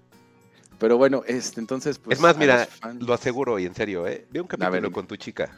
Estoy seguro que ese ya con el capítulo 1 y sirve que entras para la temporada nueva porque por todos esos cambios que ha habido, caídas de derechos, de licencias de renovación en aplicaciones, que de repente la gente dejó de, este, de tener ingresos como lo que sucedió con Disney Plus, de que todos se quejaban de que mires que Netflix perdió millones, jajaja, y les dijimos siempre aquí en Fugitivos, aguas porque Netflix es el futuro de lo que le va a pasar a las demás aplicaciones. Y ve, ya le pasó ahorita a Disney Plus, bueno, primero le pasó a HBO, ya le está pasando a Disney Plus. Paramount no creo porque pues tiene muchas este, franquicias muy grandes y afortunadamente Paramount no le está invirtiendo a lo loco a cosas nuevas y está impulsando las pocas cosas que le pegaron, entonces creo que Paramount por esa parte lo está haciendo distinto, pero lo que quiero llegar a ese punto, digamos, para dar todo el contexto es esto. Em, yo creo que si esta serie se lanza, Juan, no va a ser toda la serie para que hagas el binge watch, sino que va a ser semanal. Entonces, Sí. si le quieres entrar con tu chica, estás a muy buen tiempo. Entra el primer episodio si te gusta, la van viendo ahí regularmente. Y ya cuando esté la serie, como va a salir un capítulo por semana, pues pueden llegar a la serie y a lo mejor hasta llegamos juntos a, a la final de la segunda temporada los tres. Pues ahí por si le quieren. Suena, suena, suena bien, Eh. considerando que se nos acabó ya Last of Us, que este fin de semana es el último episodio. Mañana es el fin. Entonces, ay, por cierto, ¿Qué? hablando de, bueno, ahorita, ahorita la discutimos este, al margen, porque también este se me pasó compartirte la nota de que pues, se viene la, la cuarta temporada de Barry el 16 de abril. Ah, ya el- ve, o sea, en abril también, Juan. ¿Qué onda con abril? Vamos a necesitar dos abriles para abril. Sí, caray, Cu- Culpo, culpo al, al enero y febrero más largos de la historia. de a, de a dos pantallas. Sí, no, no, ahora sí que le quieren sacar jugo a, a todo. Este, Sí. Perdón por no, no, no abordar la información sobre Barry. Yo creo que la, la- la platicamos con mayor detalle la próxima semana. Pero sí, esto de Yellow Jackets, pues a los que vi que son fans, los veo muy emocionados y me da mucho gusto. Me da mucho gusto que la gente se emocione por las cosas que vienen. Sí, pero sí, yo te digo, nos hace falta creo que días para finales de marzo y más abriles, porque sí se viene mucho contenido y falta todavía lo del cine, Juan. O sea, está cañón, Sí, ¿eh? Está yo creo que hay que pedir unas vacaciones de dos semanas. ¿no? Porque aparte también ya vamos con dos capítulos de Mandalorian y dos capítulos muy Muy bueno. buenos. Híjole, no, está cañón. Este, lo bueno que fíjate que a pesar de que mi trabajo ha estado pesado, me gusta llegar y ver algo para entretenerme. Entonces creo que está, está bien, se están nivelando las cosas, está tomando orden el universo. Y pues Juan, ya que dijimos que mañana eh, domingo, perdón, Hoy, hoy domingo, hoy domingo, Ujú. 12 de marzo tenemos el final de Last of Us. Este, yo sé que la gente pues ya no va a escuchar grabado, pero pues hay que apurarnos, Juan, porque se supone que mm, ya no van a competir contra los premios Oscar. Van a lanzar el capítulo una hora antes de que comience. Ah, qué buena onda se con los Oscars. Sí, entonces para que se avienten el capítulo y después vean los Oscar. Pero pues hablando de los Oscar, el box office o la taquilla, Juan. ¿Qué onda con la taquilla de los Oscar? Bien, interes- eh, bien interesante el tweet, ¿no? No abordan más información, pero se supone que, que la- que el Oscar premia a la industria, ¿no? Y dentro de ese premio, pues también va el reconocimiento de la gente a través de la taquilla. Pero creo que los Oscars están perdiendo como que ese, esa, esa idea, ¿no? Como que más bien se están volviendo... No, no quiero decir, generalmente el Oscar se supone que tiene que premiar a la mejor película, ¿no? Pero generalmente la mejor película nunca gana. Entonces, es- está raro y yo creo que al mismo tiempo no, que la gente este, ya no está yendo al cine a ver las películas de Oscar. Ok. Estaba, estamos viendo aquí, está- estamos proyectando una lista, les vamos a nombrar del número 1 al número 10, que son las 10 mejores películas, Ujú, cómo les fue en el box office, ¿no? Y Avatar, The Weight of the Water, tiene... Vete, su- vete del más bajo al más alto, ¿no? Ah, ok, bueno, va. Ujú. A ver, entonces ponme, ponme el número 10. A ver, es que estoy buscando el Este- 10. Ahí está ya. Ahí está. Este, All Quiet on the Western Front, esta película alemana sobre la guerra de trincheras de la Primera Guerra Mundial, este, pues de entrada no hizo box office. Estaba en Netflix, ¿no? Y está en Netflix, que es muy buena película, por lo que he este, he estado recuperando. No, tu- no he tenido tiempo de verla porque pues, es una película de casi dos horas y media y pues no, no recaudo nada, ¿no? La siguiente sería la película de Sarah Polly que se llama Woman Talking, que es una película sobre unas mujeres menonitas en, en Bolivia en 2010 que son violadas y violentadas. Ok. Este, y tienen que tomar una decisión de si seguir en el lugar donde se encuentran o, o irse y, y toda la película gira en relación a esa discusión para saber qué van a hacer, que es muy parecido a 12 hombres en pugna, este, pues solamente generó 7 millones de dólares. La película de Tar, que vamos a hablar de ella en un ratito más, este, 19 millones de dólares. El Triángulo de la Tristeza yo pensé que había recaudado mucho menos, pero pues tampoco es tampoco gran eh, la, la gran cosa lo que hizo son 24 millones de dólares. Este, a ver, sube un poquito para el 6, Mike. Sí, sí, sí. Este, quedamos que el 6 es The Fablemans, que 36 millones de dólares. Una película de Steven Spielberg, ¿te imaginas recaudándola 36 millones de Yo la, dólares? yo, yo la supondría más alta, fíjate. ¿eh? O sea, y ahí sí siento que qué pasó, porque pues, Spielberg es sinónimo de taquilla, ¿no? Exactamente, entonces, este, Banshees of the Inisherin, que yo esperaría que tuviera muy poquito dinero, pues quedó en quinto lugar con 46 millones. El exitazo, se supone que este es el exitazo de, de la temporada Everything Everywhere All at Once, hizo 107 millones. Bueno, considerando que costó 25, pues que haya hecho 107, pues ese es el, ese es el logro, ¿no? Pero aún así, pues es como que Súper pues, 100 logro. millones. Híjoles, bastante. Elvis, que Ah, qué buena Elvis. Tú sí viste Elvis, yo no vi. Elvis, a mí no se me antojó Elvis. A lo mejor yo estoy Mm. muy equivocado por no ver Estás Elvis. muy equivocado, Juan. Está bien divertida, te lo juro. Te lo juro que está bien divertida. Puedes ver, puedes ver 280. una interpretación, perdón, de Elvis Misfit. Ahí Elvis ahí con su, con su copete, pero Darks. Hijo, está bien bueno. Un día échale ojo, un día échale ojo. Pero ya, continúa, Aprovechando que está en HBO, ¿no? perdón. Sí, Todavía. está en H- ahí la vi, de hecho ahí la vi. No la vi en cines, la vi en HBO. Ah, pues mira, aún así no, contribuiste a sus No, 287 no millones de dólares. Top Gun Maverick, que según yo esta va a ser la sorpresota, porque seguramente va a estar arrasando. Esperemos que me esté, me esté equivocando, pero. Si van a premiar este a- al que pues, recaudó y que salvó Hollywood, porque lo mismo decía Steven Spielberg en una de estas entregas de premios, se acerca a Tom Cruise y le, dice- y le dice gracias por salvarle el trasero a Hollywood, pues hizo 1.4 billones de dólares, que pues en México serían 1.400 millones de dólares, ¿no? Sí, sus billones para ellos aquí son mil. Ajá, exactamente. Sí, Muy bien, Juan. exactamente. Este, y Avatar, The Weight of Water, que ya les había echado un poquito el, el adelanto, 2.200 millones de dólares es lo que recauda la película, ¿no? Que la película pues tiene mucho reconocimiento en, mer- en- en- a niveles técnicos, a nivel historia es una porquería, este, pero pues están muy bonitos los animalitos, ¿no? Y el agüita se ve Mm. bien bonita. Me Entonces, quedo con esto, Juan, fíjate, creo Ajá. que me quedo que la taquilla depende a qué tan bonito se ve el producto, porque Avatar, pues obviamente el highlight es el 3D y que se vea bonito, y Top Gun escuché todo el tiempo que decían que estaban muy bonitas las escenas de aviones. Entonces, quiero creer, Juan, que la taquilla depende a qué producto bonito vas a ir a ver, ¿verdad? No es tanto que, te cuenten una sí. historia, no tanto que te, que te estén dando un discurso como en este caso de Women Talking, o, o- tal, o que abarquen ajá. una situación de cancelación como TAR, eh, que, que haya una película retrospectiva de la vida de, de- de alguien tan importante como Steven Spielberg. La gente fue a pagar que se viera algo bonito. La gente fue a pagar un, un roller coaster, ¿no, Juan? Definitivamente la gente como que se marvelizó. Es lo que te iba, de- es lo que te iba a decir, Juan. Y fíjate, no maravilizó, quise puntuarlo por lo siguiente. Nos quejamos de que todo es de superhéroes. Ahora, en el top de taquilla tenemos películas que se ven bonitas. La gente a veces nada más quiere desconectarse, Juan. Creo que la gente no, no, no espera ver cinema todo el tiempo. Creo que la gente quiere esto, quiere entretenerse, Juan. Y creo que Avatar y Top Gun nos mostraron esto, ¿eh? Sí, definitivamente creo que estamos, no me gustaría decir que estamos sobrevalorando el cine de autor, el cine con discurso, Ah, yo, yo creo que sí, pero bueno. este, pero, pero creo que sí le estamos, más bien creo que le estamos restando mérito a la idea de entretenimiento.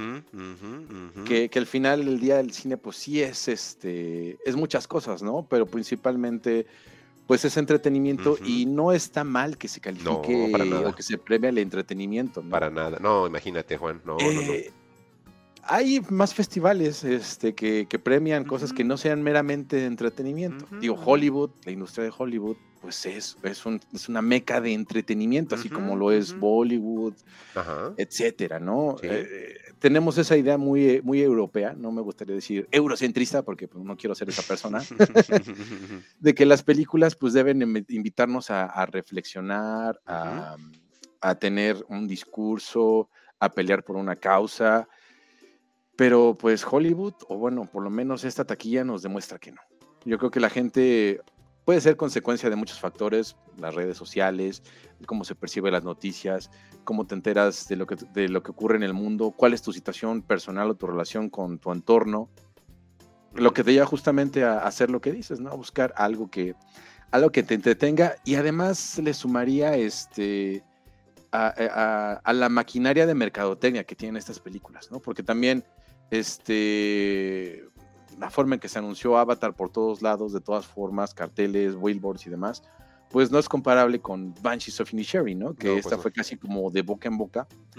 Y, y pues, y pues eso, ¿no? Entonces, pues está muy curioso y muy interesante, muy de nuestros tiempos, ¿no? Este, y esa es la reflexión que nos deja el box office y los Claro. Oscars. Sí, y sabes, también, por ejemplo, mm, ni está como eh, devaluado el cine de autor, eh, pero pues es más difícil, ¿no? Que, que una película así esté hasta arriba de taquilla, a menos de que esté retratando o exponiendo algo muy grande y que llegue a Mm. muchos públicos. Porque, por ejemplo, Top Gun le llega a todos los públicos porque de entrada, pues, el discurso americano, ¿no? Sí. En segunda, la nostalgia y en tercera, que están haciendo uso de la tecnología. Avatar, pues prácticamente es como te decía, un roller coaster, es estar viendo algo muy bonito, es como subirte a un juego de juego mecánico y que estás disfrutando todo el paisaje. Entonces, eh, obviamente entiendo el por qué mucha gente más va a verla, porque al final ambas, adicional de que te muestran una película de entretenimiento, es una experiencia distinta a la que puedes vivir en tu casa. Entonces, las Claro. dos son de cine, entonces me quedo por completo claro la idea de por qué está así. Elvis que esté en 287 y que de ahí se separe a todas las demás que son de 100 hacia abajo, pues es. Elvis, o sea, al final no por nada le Sí, decimos eh, el rey, es Elvis. ¿no? Yo creo que debería haber hasta tenido más dinero, ¿no? Yo también me imagino que pudo haber pegado también al- a, los miles, pero bueno, o a los 500, ¿no? Quizás, pero se queda en 287. Pero ojalá al menos estos tres, pues esto, bueno, bueno, el top 5 mínimo, ¿no? Que sería Avatar, Top Gun, Elvis y Everything Everywhere All at Once, este, y junto con The Banshees o Finisherin, quiero pensar que van a ser este, protagonistas en Oscar. Desde el, boco, desde el box office, obviamente tienen que ser protagonistas en algo, tanto en Ujú. producción, este, en, no sé, fotografía. En actuación me queda claro que, que va a estar por ahí alguien ahí metido, pero pues sí se tiene que, que hacer algo porque obviamente son las que te dieron más ingresos en cuanto a producción se refiere, ¿no? Y, Sí. y pues si quieren seguir teniendo como este gusto por cine de autor, no está mal, creo que también así como yo he dicho que estamos en una muy buena época de cine de terror, hablando de manera comercial, pues yo creo que el cine de autor también, pues, tenemos una plataforma como Movie, Juan, a- existe Filming Latino, eh, hay festivales dedicados a ese tipo de, de- de entregas, entonces todo tiene un lugar, Juan, ¿no? Sí, exacto. Yo creo que no deberían estar peleadas. No, o sea, e- e- el hecho de que veas Avatar no te hace menos. No, no, no. Y si ves The Fablemans no te hace más. Porque no, también no. creo que eso es. Creo que son discursos muy tontos, pero que aún siguen presentes, ¿no? Sí, claro, y siempre van a seguir, Juan, o sea, siempre, Entonces- absoluto, siempre, ¿no? Sí, sí, sí, pero yo creo que no tienen relevancia ni caso. No. O sea, yo creo que se podría ver todo. O sea, en realidad, pues si tienes el tiempo y las ganas y las posibilidades, velo todo. y es sano. Eso. E- Esa, es- esa es la lección que nos dejaron los señores del puestecito del Chopo. ¿no?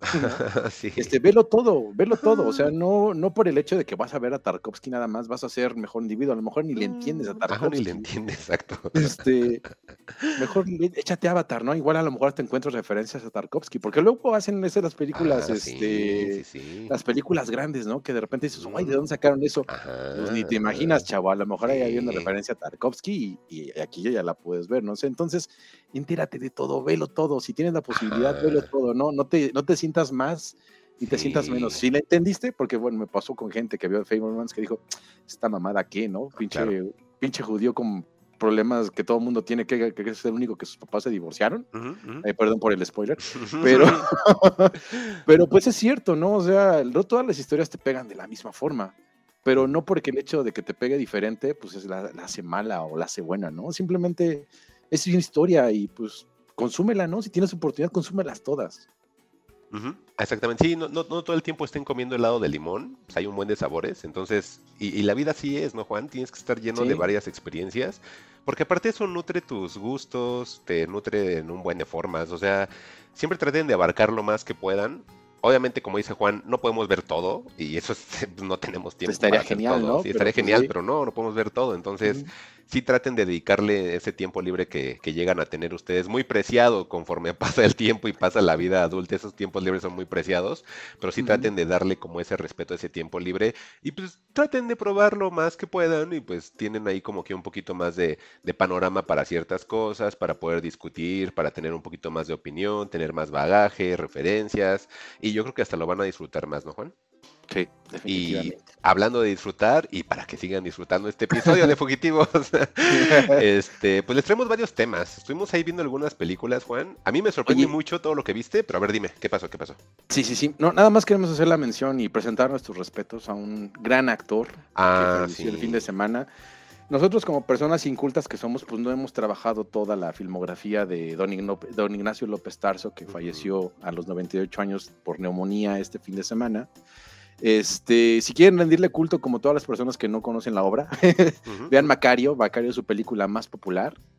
Este, esa, esa es una película de Día de Muertos, Mike. Seguramente en algún momento Ay, te la has topado, la has visto es yo creo que la que todo el mundo ubica, yo creo que la segunda sería como que la sombra del caudillo y esa crítica al, al PRI, pero por ahí de los años 40, 50, Mike. O sea, era una película que estuvo incluso censurada muchos años Y que pues ya a partir de la caída del PRI pues se pudo ver, ¿no? Entonces desde ahí eh, Ignacio López Tarso tiene una relevancia como el primer actor de México, que pues ya en paz descanse, su cuerpo va a ser velado este fin de semana en Bellas Artes, por lo que vimos de la comunicación de gobierno, y pues rápidamente queríamos hacer mención y presentar nuestros respetos a, a don Ignacio López Tarso.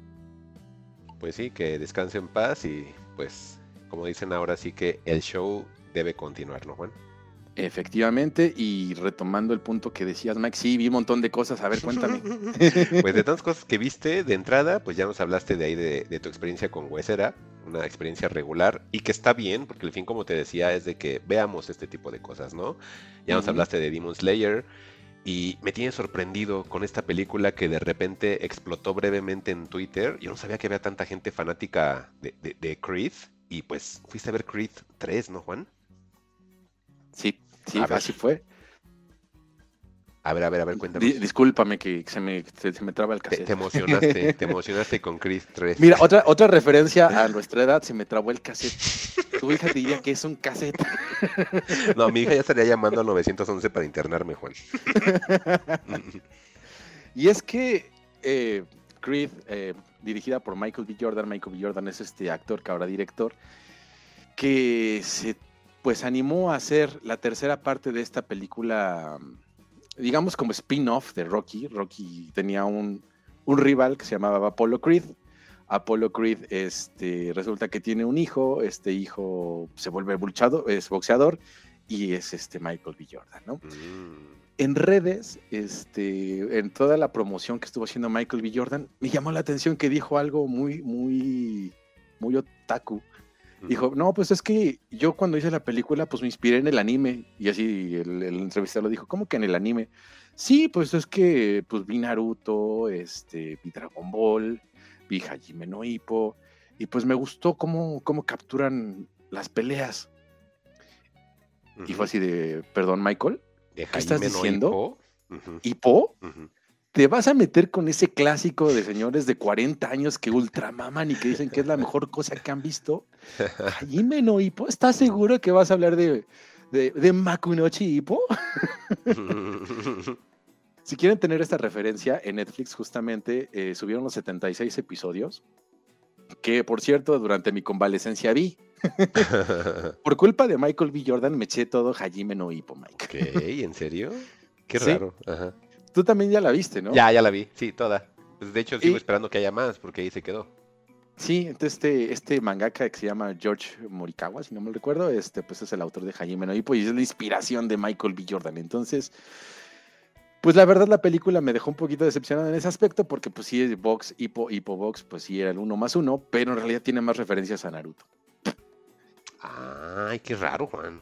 Continúa, qué, qué, qué, qué rara introducción. Ajá. No lo sí, esperaba. entonces yo tampoco lo esperaba. De hecho, la primera, la primera escena con la que abre la película es un Michael B. Jordan chiquito, un Creed bebé, como de adolescente, y en su cuarto se ve un posterzote de Lupin III.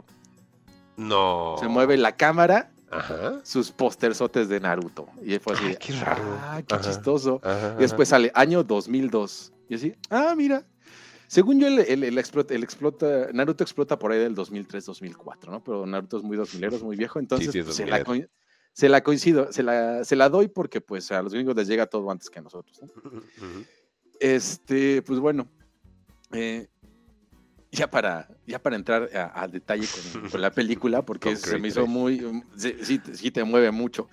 Este, eh, la trama es, este Creed Bebé tiene un amigo que se llama Dane, este, que es protagonizado por, por Jonathan Mayers, este, y, y este, estos adolescentes pues andan ahí rondando en los circuitos de box este, callejeros, ¿no? Medio ilegal es la cosa, porque pues este Dame o Damian Damon Anderson, este, vamos a, vamos a decirle Dame para términos, para acortar, ¿no? Ok. Donnie es, es Creed y Dame es Diamond Dave, que es el, el amigo de este niño, ¿no?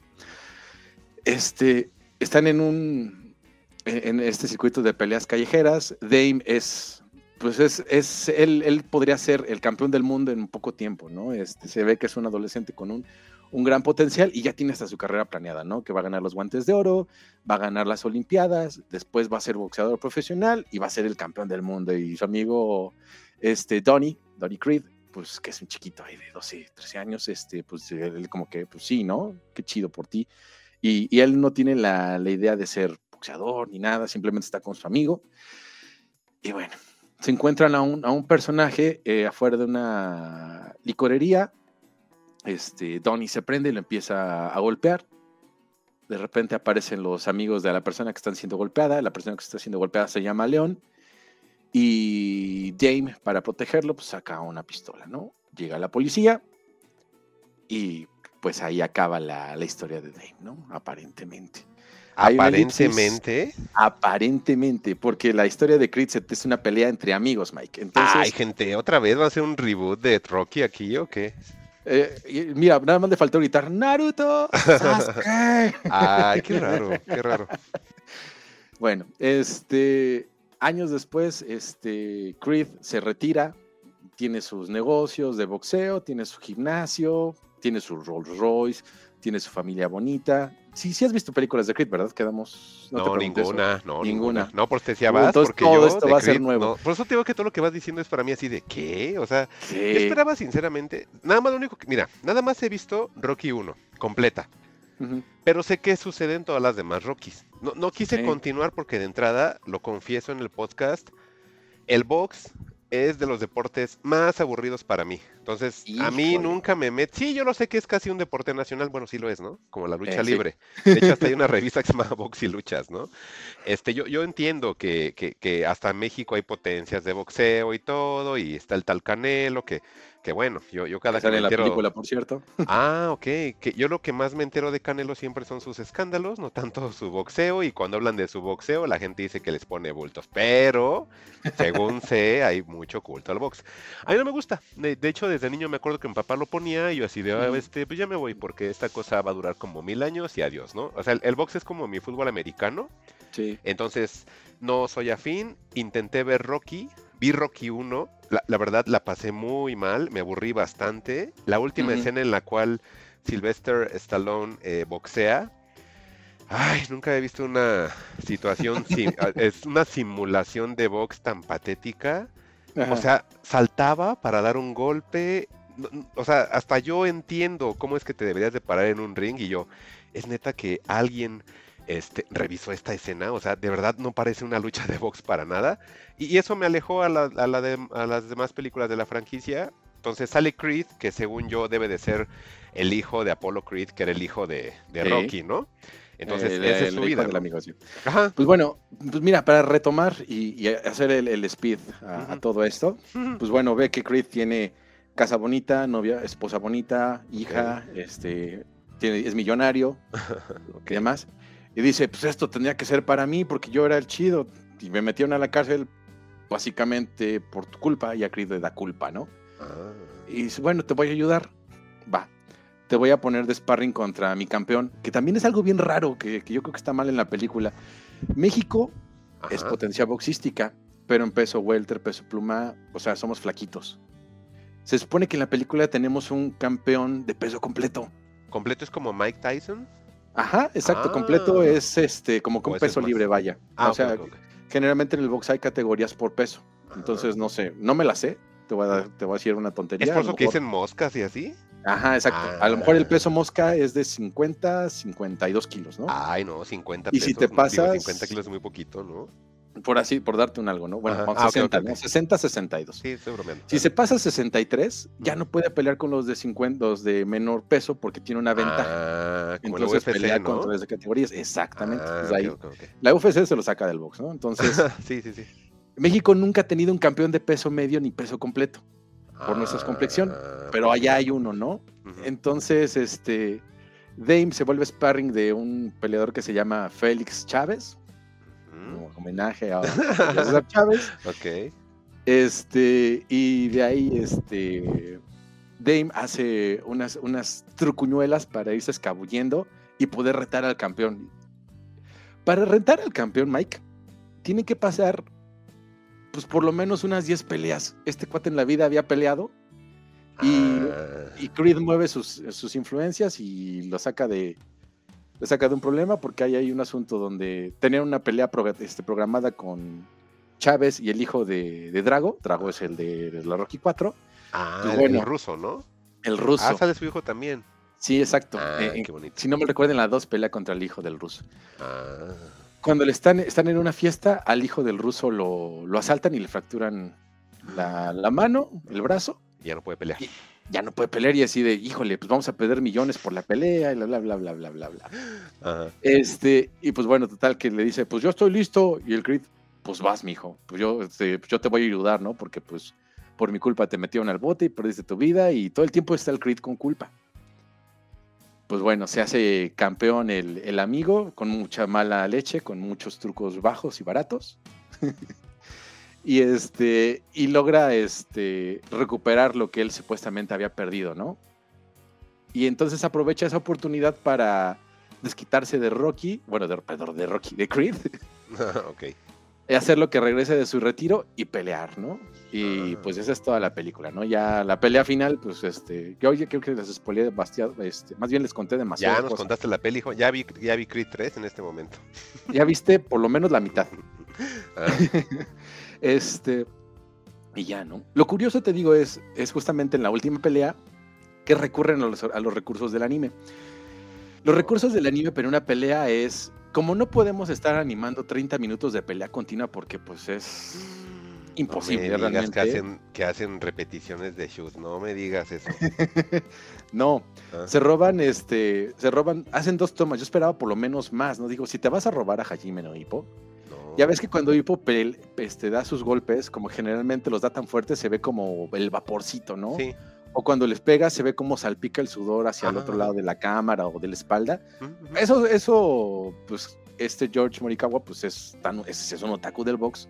Esos detalles se ven en la vida real, se ven en las fotos. Ok. Pero pues este lo toma Michael B. Jordan, ¿no? Y le da, incluso hasta se mojan los cuerpos, así, en todo el agua que pueden, para que salpique el golpe, ¿no? Ah, qué bonito. Ajá. Luego hay un momento, hay un elipsis muy anime, porque están en el primer asalto, en el segundo, y del segundo se saltan hasta el 12, Qué pero raro. pelean como que en un tiempo, sin, en, un, en un ring sin gente, se ve como caen hasta unos barrotes y cómo se ven esos ese- se ven imágenes de cuando eran niños y cómo están como que dizque peleando de niños. Y es como que dices, ah, bueno, eso es el recurso de anime que usaste. Ok. Ujú.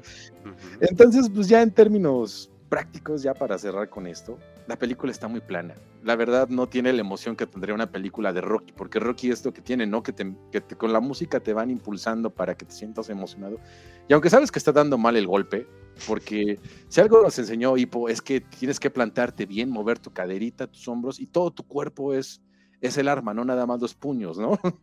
Aquí como que, eh, como que hacen dos, tres cositas, ¿no? Incluso Dame tiene una defensa, una guardia muy rara. Yo nunca he visto una guardia así al, al momento de boxear, que se pongan casi, casi como de brazos cruzados. Y es así como de, bueno. Entonces, pues la vi muy plana, muy, muy sin, sin emoción, Mike. Este, Con muchos elementos pues, raros. Pero bueno, ahora sí que todos los elementos de una película de Rocky lo tienen, ¿no? Nada más que siento que, que no los explota al 100 y pues no logra, bueno, por lo menos conmigo no logró este emocionarme. Y yo creo que esa emoción se la culpo a Hajime no Ippo, ¿no? Porque cuando vi la pelea de, de Takashi Sendo contra Ippo, pues ahí sí llegó un momento donde le grité a la pantalla, ¡no pégale! Ah, Cosa que la película esperaba me hiciera hacer y no. Y nada. ¿no? y una pregunta, ¿y qué es lo que no te gusta de la peli? Porque no te siento como muy satisfecho, ¿eh? Pues yo creo que es eso, Mike, que, que yo me esperaba que me emocionara, ¿no? Porque el box, a lo mejor para ti tú lo ves como aburrido. Yo tampoco tenía como muchas, i- mucha idea del box. Te digo, ahí el, el, el, el otaku de, de George Morikawa, pues me enseñó, ¿no? que un, un peleador para prepararse a, a dar madrazos, pues no es nada más ir a darse madrazos, ¿no? Es una friega en su alimentación, el entrenamiento es súper riguroso, tiene que estar corriendo todo el tiempo, tiene que estar, este, practicando sus golpes, tiene que, tiene que generar una estrategia para, para poder acercarse al contrincante, no es nada más irse a dar, ¿no? Este, entonces yo esperaba por lo menos ver esa, esa parte en la película, pero, pero siento que la película pues nada más cumple con, bueno, vamos a va a haber una pelea porque pues obvio es de box, ¿no? Va a haber drama en amigos porque pues sí necesitamos un motivo para que peleen. Eh, eh, eh, necesitamos que Rocky tenga problemas este, en casa, pero en realidad nunca se los compras porque tiene una vida perfecta y la esposa es súper comprensiva. O sea, su problema realmente no es que esté, tra- eh, sí es la culpa, pero, pero realmente viene por no hablar. O sea, si, si hablara, ahora sí que como dicen los chavos, ¿no? Si fuera terapia, la película se resuelve súper rápido. Entonces es como, no. Ahora sí que este, este, este guion que, que hace el hermano de- del director Ryan Cooler, se llama Keenan Cooler, Ajá, ajá. y Zach Bailing como que pues queda, queda, queda chatito, no, no queda picosito, no queda filosito. Entonces, pues no, o sea, si ven, a- ven Creed, de hecho le recomiendan que vean la película este, en IMAX, porque se grabó en, en cámaras IMAX. Y Es lo que pues, te iba a decir, ve- sí tiene cosas. Sí tiene cosas buenas, ¿no, Juan? O de verdad todo este... No, no, eh, ahora sí que mira, yo le voy a dar una calificación de 7, un tibio 7, Ok.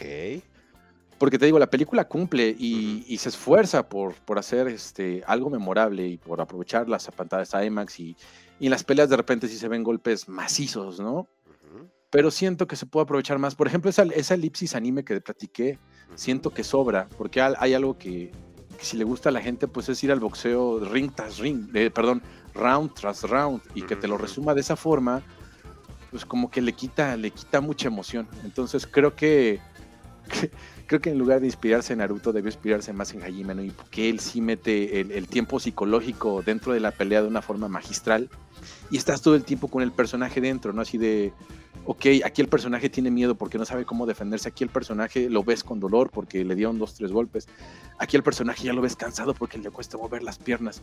Y son, son recursos que creo que debió explotar más este, para hacer una película visualmente atractiva porque pues pues no vamos a ver la, el discurso y la historia de, Creed, ¿no? Nosotros lo que queremos ver es una pelea en, en, su máximo esplendor y creo que ahí este, el delivery pues está mal. Ok, hoy, pues sí parece ser que no la disfrutaste entonces tanto, Juan. Creo que sí no, no te gustó sí, tanto. Me, ¿no? me quedo, me, siento que me quedó de ver y te digo, creo que es culpa de, de Morikawa que eso haya ocurrido. Okay. Entonces, chavos, pues si, si no quieren ver Creed 2, aprovechen y échense unos episodios de Hajime no pues si son fans del box, creo que les puede gustar. En algún momento es cansado, ¿no? Porque es repetitivo, pero creo que capta mejor la esencia de, del peleador que lo que hace Creed. Ok, pues ahí está entonces Creed 3 para la gente que quiera verla. Si tienen ahí comentarios distintos, pues nos pueden ahí escribir a arroba fugitivosmx o arroba juan XHU para que ahí le comenten qué onda con, con su reseña, a ver si, si comparten lo mismo, si tienen ahí alguna una diferencia. Y pues seguimos entonces con el episodio, Juan, y pues Sí. entonces nos seguimos a lo último, o quieres hablar de otra película más? Pues mira, no quiero dejar pasar la oportunidad de hablar de una película que se estrenó el fin de semana con, que se llama EO. A ver, échanos. EO, EO. así tal cual. EO, así tal cual. EO. Es el nombre de un burrito. Ajá. EO, así, EO. A ver, a vocal ver. E, vocal O. Igual si te quieres poner el trailer para empaparte de, Sí, sí, sí, sí. de lo que de lo que es este EO porque es una película visualmente muy bonita con un discurso mm, pues yo siento que hasta cierto punto poderoso y sobre todo este pues yo no me esperaba yo no conocía nada de este director polaco que se llama Jerzy Skomolowicz. Skomolowski, perdón este que era un, un actor, director, que ahorita pues ya anda rondando sus 84 años, esta es su última película, quizás lo podamos recordar de éxitos como... no, pues no se me ocurre ninguno. Mira, te voy a leer este, algunas de las que hizo como director. Este, en, en 2010 hizo una que se llama Essential Killing. Este, en 1984 una que se llama Success is the Best Revenge. Em, en el 67, imagínate qué tan larga es su carrera. Hace una que se llama Lady Part o La Partida. Y pues este es de estos directores de avant-garde que tienen toda la vida, pero pues nosotros, por nuestra ignorancia, bueno, no sé tú, yo la mía sí, la verdad no conocía nada de, de Skomilo- Es- Skolimowski, perdón, por el polaco de repente se me traba. Y pues aquí traía una película interesante, ¿no? Estas películas pues fue nominada a Mejor Película Extranjera en el Oscar.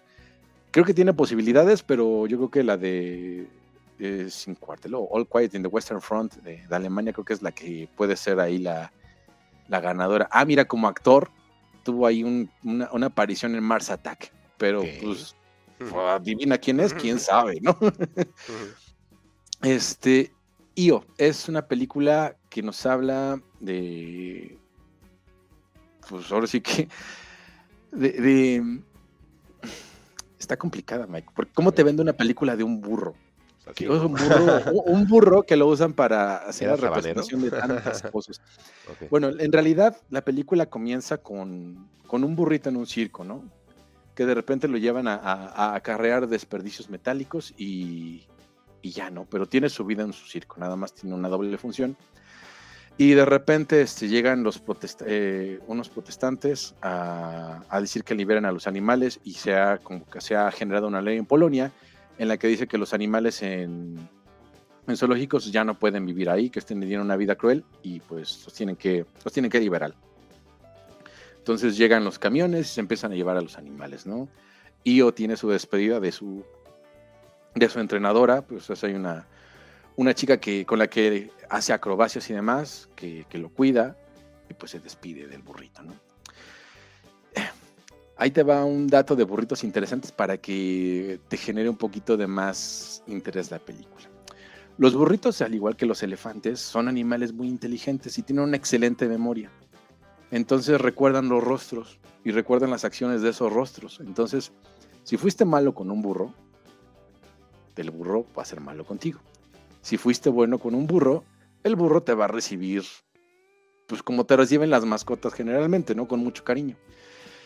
Bueno, entonces, pasado eso, eh, pues el burrito empieza una travesía, este, de un punto a otro, este, hasta que llega a una granja. En esa granja, pues es como un, como esos lugares de descanso para burros. Su humana, por así decirlo, la, lo, va a encontrar y se despide de él, ¿no? Yo pensé que en algún momento se iba a quedar con, con el burrito, pero no, llega en una moto, le da un pastel de zanahoria, este, lo abraza, lo quiere y se despide, ¿no?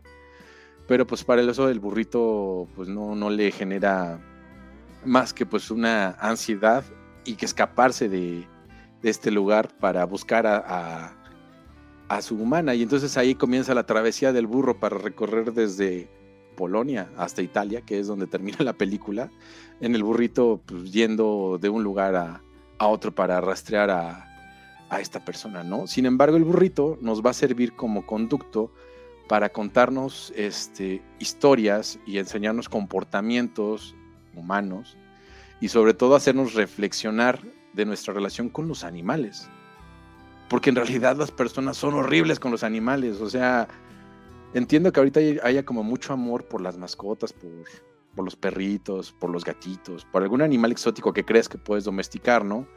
Pero en realidad nuestra relación con los animales pues es, es horrible y el burrito pues, nos hace ver justamente todo eso, ¿no? También, también tiene un momento donde nos enseña cómo, cómo Europa se está volviendo cada vez más fascista, ¿no? Entonces, está muy curiosa la película, está muy interesante, está, está muy cruda porque al final la película tiene un final, un desenlace duro, feo, este, pero pues es en relación a, cómo, cómo somos realmente con, con los animales, con los animales de granja, con los animales que, que, creemos que son de ornamento, con los que nos pueden servir para, para vestirnos y demás. ¿no? Entonces, esto es SEO, es una gran película. Eh, yo creo que si tienen oportunidad de ir a verla en el cine, véanla porque los, los paisajes que capta, las escenas, las tomas, eh, el, el, uso de la paleta de colores y la fotografía es, está muy, muy increíble, Mike.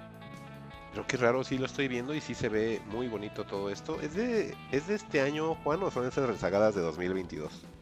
Este, este 2022 la película. Mm, sí, de, de, de hecho, este ganó un premio al jurado en Cannes, eh, justamente mm. en el año 2022. ¿Por qué te llamó la atención ver la película? ¿Está tan raro? O sea, no, no hay algo así como que digo, ¿cómo se la puedo vender a alguien? Así como tú al principio. Ajá. ¿Por qué te llamó la atención? Pues, la verdad, eh, el tráiler está muy bien hecho. O sea, y ya después pues, me fui investigando sobre la película, ¿no? Porque, ¿por, qué, ¿por qué nominar una película de un burro, de un no? burrito, ajá. ajá. Y digo, entiendo que, que puede haber ahí alguna alegoría o algún significado a través del burro, porque ya ves que los burros generalmente los, los retratan como sinónimos de esfuerzo, de pobreza, ¿no? O sea, cuando ves un burro generalmente hay como una escena de, pues, de superación, ¿no? Y, pero lo que hace con él se me hace muy interesante. Este, te voy a spoilear un poquito esa, la escena del fascismo, que es la que, la que te quedas como que, ¿qué pedo con la gente, no? Y es que el burro en su travesía llega a un pueblito. Y en ese pueblito este, llega pastando y se queda en un campo de fútbol. Y están jugando dos equipos este, rivales. Y están las porras. Pero pues es como fútbol amateur, ¿no? Tú los verías como medio llanerón, llaneros. Yo creo que hay como 20 personas de un lado y 20 del otro, ¿no? Y donde se queda el burrito comiendo, este, eh, les cobran un, penal en contra, ¿no? Y cuando va a disparar el, el, del equipo blanco, el burrito se queda del lado del equipo azul, el burrito rebuzna y aparentemente como que lo desconcentra, falla el, el, el penalti y el equipo azul gana el partido, ¿no? Lo que provoca una, una trifulca, incluso este, pues vemos a la gente muy fanática, ¿no? Este, vemos allá unos skinheads, incluso este, apoyando al equipo blanco. Este, total, ¿no? Se separan y, ya se va, ¿no? El, equipo azul se va victorioso cantando por, por todo el pueblo que, pues, que ganaron y se llevan al burrito como mascota. Así de, de la nada, ¿no? Como que dicen, bueno, el burrito nos dio, nos dio suerte. Y en los festejos ya muy noche, este, de ese mismo día, pues se ve cómo llegan los skinheads a, a golpear, ¿no? Este, y a hacer sus consignas, a, a destruir el, el festejo de, del equipo azul. Yo por un momento pensé que, que al burrito este, no le iba a pasar nada porque se aleja a pastar mientras este, en lo que llegan estos skinheads a hacer de las suyas. Pero pues sorpresa, ¿no? Ya cuando terminan de arrasar, voltean y ven al burrito, ¿no? Este, entonces, pues es, es muy cruel, ¿no? Y te hace reflexionar pues todos los comportamientos que, que tenemos y es de esas películas que justamente ese es, ese es el, el mayor valor que tiene, ¿no? Invitarte a la reflexión, invitarte a, a ver pues ese lado que nosotros creemos que, que somos muy buenos con los animales, pero en realidad pues no, no es cierto, ¿no?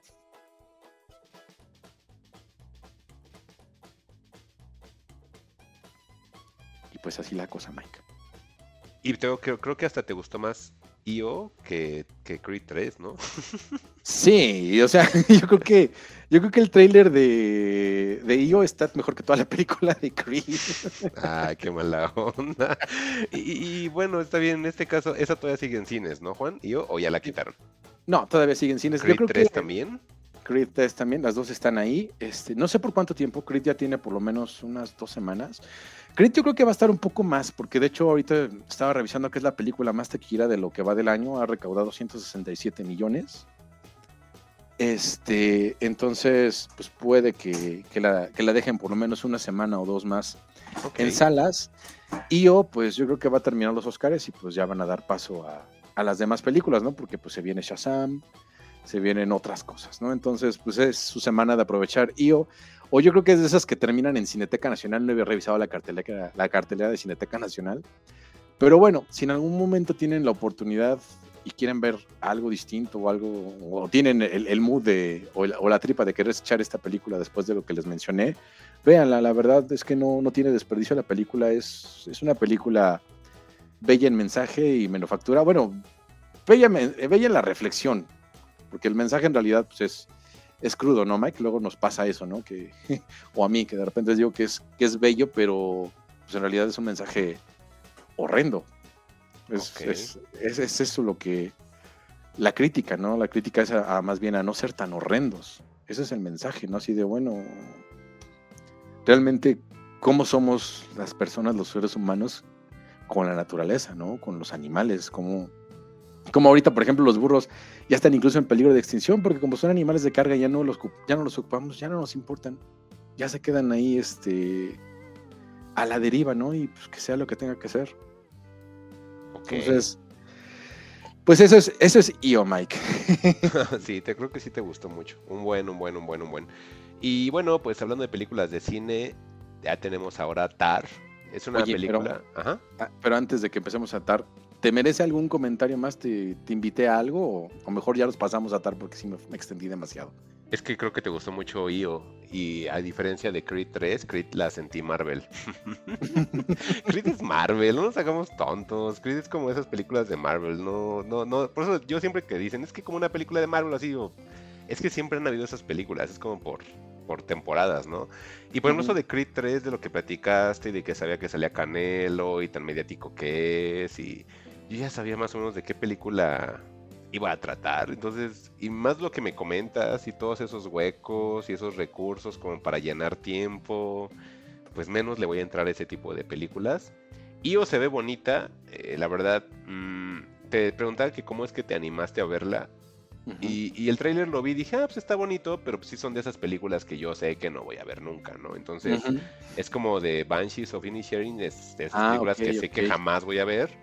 Y digo, ah, pues qué bonito que haya esa parte, qué bonito que haya esa, e- e- esa, esa alternativa para la gente. Y, y lo que siempre les digo, pues es que hay público para todo. Sí trato de, de- de ver cosas distintas, pero también sé, claro. sé que no voy a entrarle, ¿no? Así de, no, pues no, no va a haber algo que te llame la atención, te va a costar trabajo, te vas a aburrir y, y a lo mejor ni siquiera vas a, a verla en un momento adecuado, ¿no? Y, Ah, y sí me quería ir contar, porque Tar, mm, co- con Tar me pasó algo similar, ¿sabes? Em, Tar la vi hace tiempo, la vi como casi cuando salió, la encontré en, en Cinema Pingüinín, en- ahí en el, en el torrente, en el torrente Sí. sanguíneo la encontré. Y, y la vi porque tenía muchísimas estrellas como de reconocimiento de muchos sitios. Y, y lo ¿A que me llamó la, lo que me llamó la atención es de que habían sitios de terror que hablaban de la película. Ah, ya. Entonces decía, ah, una película de terror nueva con Kate Blanchett. Dije, no, así de, de, Kate Blanchett, largo de aquí, vete a hacer tus películas de esas que estás sentada nada más poniendo la misma cara todo el tiempo, aléjate del género, por favor. Y, y- y- y toda la gente hablaba de ella, ¿no? Que era muy buena, que, que la música, que, que la atmósfera que te causaba, en fin, ¿no? Pues total la consigo en el torrente. Mi primera ocasión que la vi, la verdad, eh, me decepcionó un poco. ¿De, de qué trata Tar? Eh, Tar es una película que nos sitúa en la vida de Lidia Tar. De hecho, por eso se llama así la peli Tar con, con acento en la A. Porque es el apellido de, de- de una mm, compositora. Bueno, pues es una persona muy talentosa, porque esta es una persona que tiene los cuatro premios grandes, ¿no, Juan? Que es el Sí. Tony, el Emmy, el Oscar y ¿cuál es el otro? El GOAT, ¿no? Que te había dicho equivocadamente en alguna vez. No, no es Go, tiene otro nombre. Es, el, es el EGOT, es, es el Emmy, es el Grammy, es el Oscar y es el Tony. Exacto, me faltó el Grammy. El Grammy es que el. Grammy nadie le importa. Pues sí, no, es que ese es el, Yo- yo es podría sacar- de todos, ¿no? Yo, yo, yo creo que hasta podrían darle un Grammy a los de Bebito Fiu Fiu si se, si se pusieran las pilas. Exacto. Los semis son una basura. Pero bueno, en fin, eh, te, te sitúan que Lidia Tar es una persona así que tiene todos los premios más importantes que pueden haber. Que en sí, pues si nos ponemos un poquito de ojo, pues la mayoría de premios van encaminados a la música. Y pues obviamente, porque te sitúan que Lidia Tar es una experta eh, en la música de cámara o la música clásica, si le quieren llamar de otra forma más, más, conver- más este, comercial. Realmente yo la conozco como música de cámara porque una persona que estudia música y que tiene mucha experiencia me dijo que ese es el nombre que se le debe de dar, por la Ah, forma en la que está ejecutada. Me dice que es música de cámara porque pues, al final lo hacen en una cámara y que también depende de cuántos instrumentos son los que ejecutan una pieza y qué importancia tienen cada instrumento. Oye, Eh, hay una situación... ¿eh? Perdóname que te distraiga. Este, ese, ese amigo, porque yo siempre he tenido esa duda. Me gusta la música clásica, pero no tengo ni idea de nada. De música de cámara, ¿cómo la distingues entre la sinfónica y. Ay, se me fue el otro término. Es que hay sinfónica, filarmónica... Ajá, los esas. instrumentos. Ah, ok, ok. Ujú, sí, ya, de hecho, perdóname. Ajá, esa es la diferencia. Pero bueno, para no salirnos, eh, eso que acabas tú de hacer, Juan, e- ese, eso creo que es la principal pega que le pongo a la película. La película está bien hecha, pero creo que necesitas tener un bagaje de música de cámara, porque constantemente hacen referencia a autores, a instrumentos, a piezas, a periodos de cierta música, a situaciones, a vida de varios artistas, pero no te dan ningún contexto, Juan. La verdad, yo como les decía, ¿Y la- ¿Sí te hizo falta el contexto? Es que la- lo hace y te lo voy a comentar porque A hay varias cosas que, que cuando ellos decían, mínimo por la persona que les comento que me ha platicado, mínimo las conozco por arriba y entendí hacia dónde iba el argumento, entendí hacia dónde iba la conversación. Hay una escena, eh, bu- bueno, antes de empezar a la peli, de la peli, ¿no? La, se trata de la vida de, de esta este, De artista. Lidia Tar, sí. Ajá, de Lidia Tar, y pues ella a su vez tiene también como que la, en su otro trabajo, aparte de dar talleres, aparte de educar en conservatorios, ella también dirige orquesta. Y, y ella siempre ha tenido como un proyecto en el cual quiere, mm, quiere hacer un, proyecto muy grande de, dirigir una orquesta. No me acuerdo ahorita el nombre de, de quién Bueno, tenía que hacerlo. A, a ver, si, si ca- si quieres te puedo ayudar un poquito porque creo que la tengo un poquito más fresca. Ajá. Este, sí, vamos a ver si, si coincidimos, ¿no? Porque Lidia Tar se supone que es, es la gran conductora y directora de orquesta que está en la, Bernila, en la Berlinale o en la Orquesta Filarmónica de, de Berlín, que es como la número uno del mundo. Ella lo que es una, ella es una estadounidense que, que estuvo como que progresando, ¿no? Estuvo primero en la Orquesta de Nueva York, y luego este, está dando clases en, en Juilliard, que es también como una escuela prestigiosa de música, ¿no? Y, y ella lo que está haciendo es como ya con este, consolidándose y le van a hacer una grabación de la de Gramophone. Gramophone es una compañía este, disquera justamente en, en Berlín, que es como el top de la música clásica y, y es lo que está, es lo que está este, haciendo con su, con su orquesta, ¿no? Que es lo que está preparando. Ujú, ujú, Así es. Y, y bueno, de lo que te comentaba, ya digamos si quieres vamos directamente a la peli, pues nada más es la vida de un artista que tiene pues esta situación de, de- de dirigir orquestas, ¿no? Y vamos, es que la película tiene tantas cosas que bueno, la primera Sí. vista, la primera vista que, que le eché fue así, ¿no? Como que el lenguaje que llevan y las referencias y todo esto que ya les había mencionado anteriormente, lo que comentó Juan, mm, yo sí sentía que tenías que tener un contexto porque podías entender más de lo que estaban hablando los personajes o de lo que inclusive se estaban quejando O, o ciertas escenas. Por ahí este, hay una escena en la que ella está en un conservatorio con alumnos En y le dicen, Ajá. ajá, y dicen, oye, pero a ti por qué no te gusta? Me parece que hablan de Bach. Back. Ajá. Y dicen, no, no me gusta porque es un tipo blanco y este y, y es racista y trata mal a la gente y bla, bla, bla, bla, bla, ¿no? Y, y entonces ella hace un discurso en el cual tienes que tener tú como una distinción del arte a del artista y que si no tienes esa distinción, pues tú como artista no vas a nunca superarte porque siempre le vas a dar más peso a cómo es la persona y no tanto lo que él sabe hacer, que es a lo que realmente ella, ella dice que está contratada a hacer música y que es independiente de todo lo que haga este, en su vida o de manera privada, personal. ¿no? E- Eso me gusta porque hablan del tema de Bach, eh, hacen un acercamiento a las nuevas generaciones que mm, hacen mucha protesta, pero creo que la protesta es de manera incorrecta y, y a veces el no obtener eh, una simpatía por tu pinto- punto de vista, en lugar de desarrollarlo y crear un debate, simplemente te paras y se va, o simplemente te paras y tratas de cancelar a la gente, ¿no? E- Esa parte me gustó bastante, pero sí sentí que, que tenía que, que, que si tú ubicabas un poquito más de Bach, de los temas que empieza a poner Lidia Tar con el, con el estudiante, los ejemplos que pone, eh, empieza a platicar como de, de- de diferentes piezas y dije, es que esto si la gente lo conociera, la escena tendría más fuerza y se va perdiendo, y se va perdiendo inclusive Mm. contar con otros personajes, con otros directores de orquesta, con las parejas que ella tiene, ah, porque ella vive con una chica, y luego tiene ahí como que una fer con otra persona y, y bueno, me, me, gust- me gustó como esa parte, digamos, como de las situaciones que va creando la película, pero como yo desde un principio la vi como que era una película de terror, dije, "Mm, esto no es una película de terror por No. ninguna parte. que es un thriller, ¿no? Ajá, Ajá. ¿Acaso es un thriller por las cosas que van sucediendo con Tar, por toda la presión que va sucediendo con ella misma, con el accidente que llega a tener, con la confrontación que llega a tener con otro director de cámara? eh, ahí dije, está bien, ¿no? Y bueno, en su primer- primera instancia la vi y dije, pues es una película, es un thriller normal, creo que está muy aburrida y fin, ¿no? Quise darle otra vuelta, pero ya con un humor distinto. Me acuerdo, ahí apliqué lo de cuando veo una película bien, que es en la noche, con audífonos y todo. Y, y esta película sí es de verla así, porque hay varias escenas, este... ¿Cómo, cómo dijimos que se llama esta escena, Juan, en la cual es una cámara fija todo el tiempo? Con un personaje. Ah, ya. Plano secuencia, discúlpenme a todos, se me Sí. estaba yendo el avión. Hay un plano secuencia con el que abre la película y por ahí hay otro a la mitad de la película y son muy buenos y más si estás poniendo atención a lo que va sucediendo alrededor y aparte la música con la que va aderezada la misma plan- el mismo plano secuencia. Entonces sí los recomiendo que le pongan la atención debida. Yo creo que esta sí es una película de cine por esas características. De verdad que lo es. Eh, yo creo que ahí fue donde fue el boost de la película. Le puse atención y dije, la voy a ver como una cosa que no tengo ningún paradigma con ella. Quiero verla así de cero. Y me arrepiento, la verdad, de haber pensado que es una muy mala película. De hecho, estoy hasta molesto que la tengan tan bajo en, en varias este, reseñas. Me parece que la vieron con los ojos que yo la vi al inicio y no le dieron como la oportunidad a la misma. La película tiene tantas Es cosas que que pueden ver. Sí, Es- sí, sí.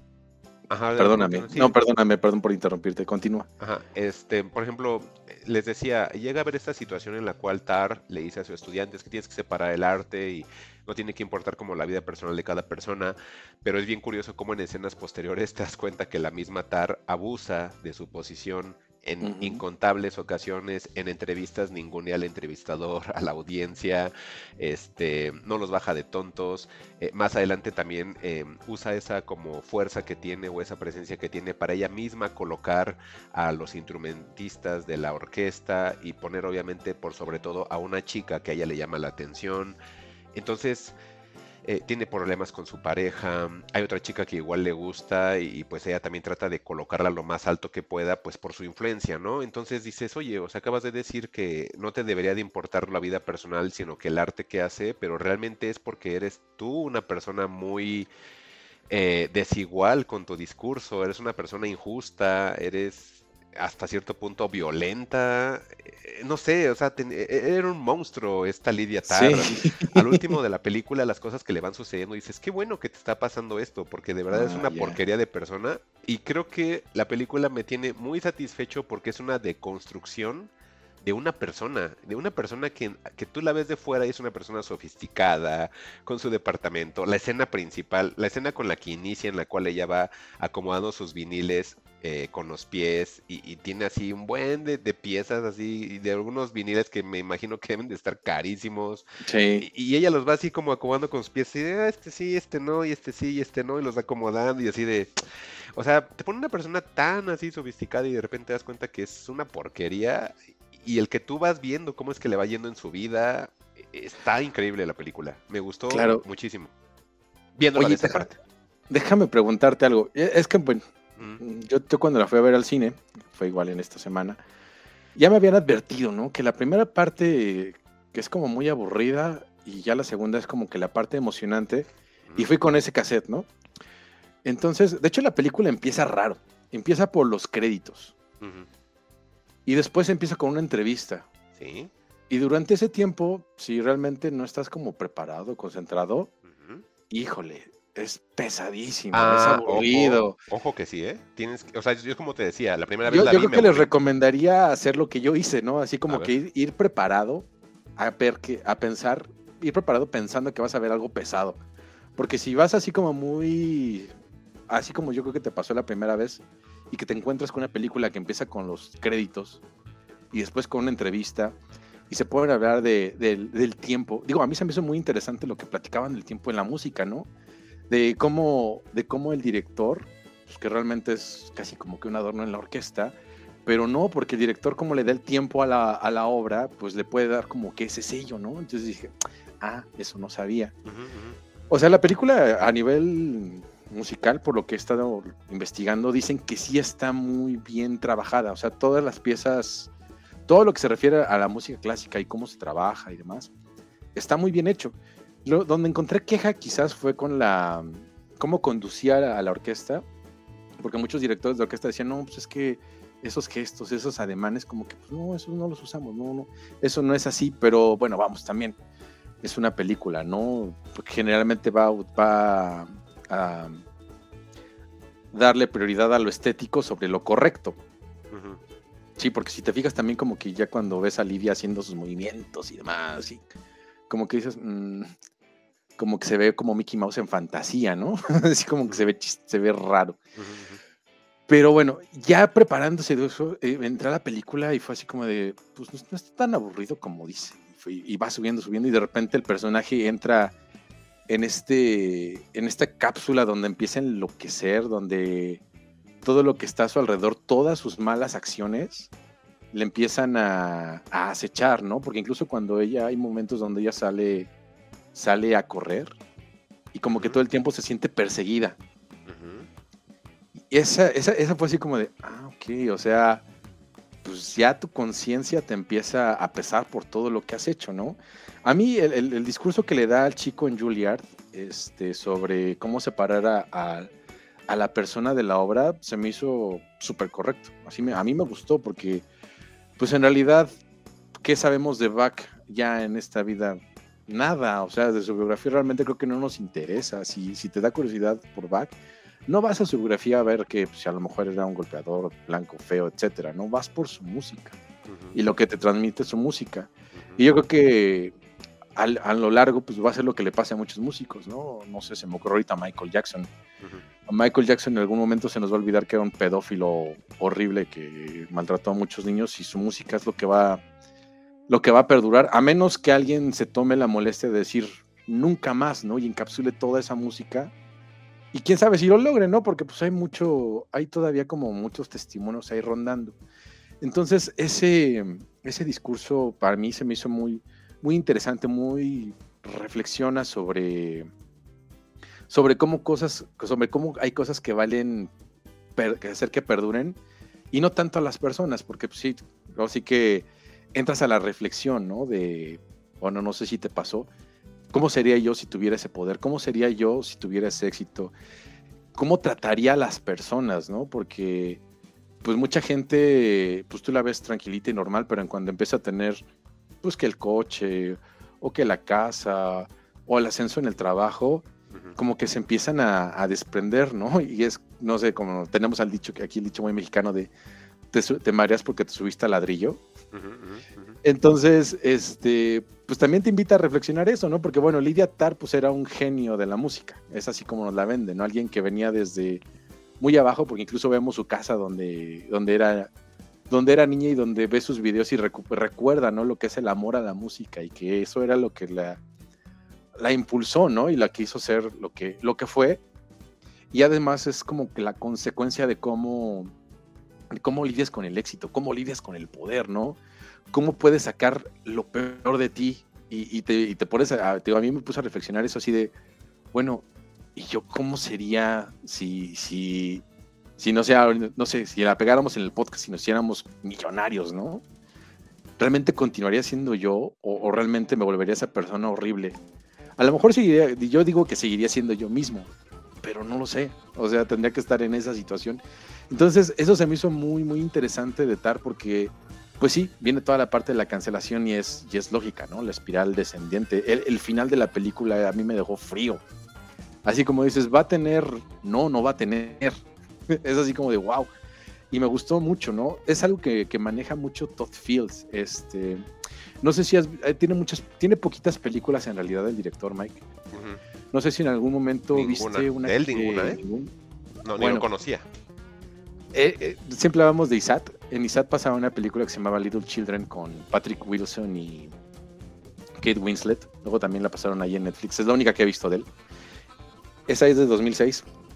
Y perdóname, tardó como 16 años en hacer otra película, es la que le sigue, o sea, él nada más tiene tres películas.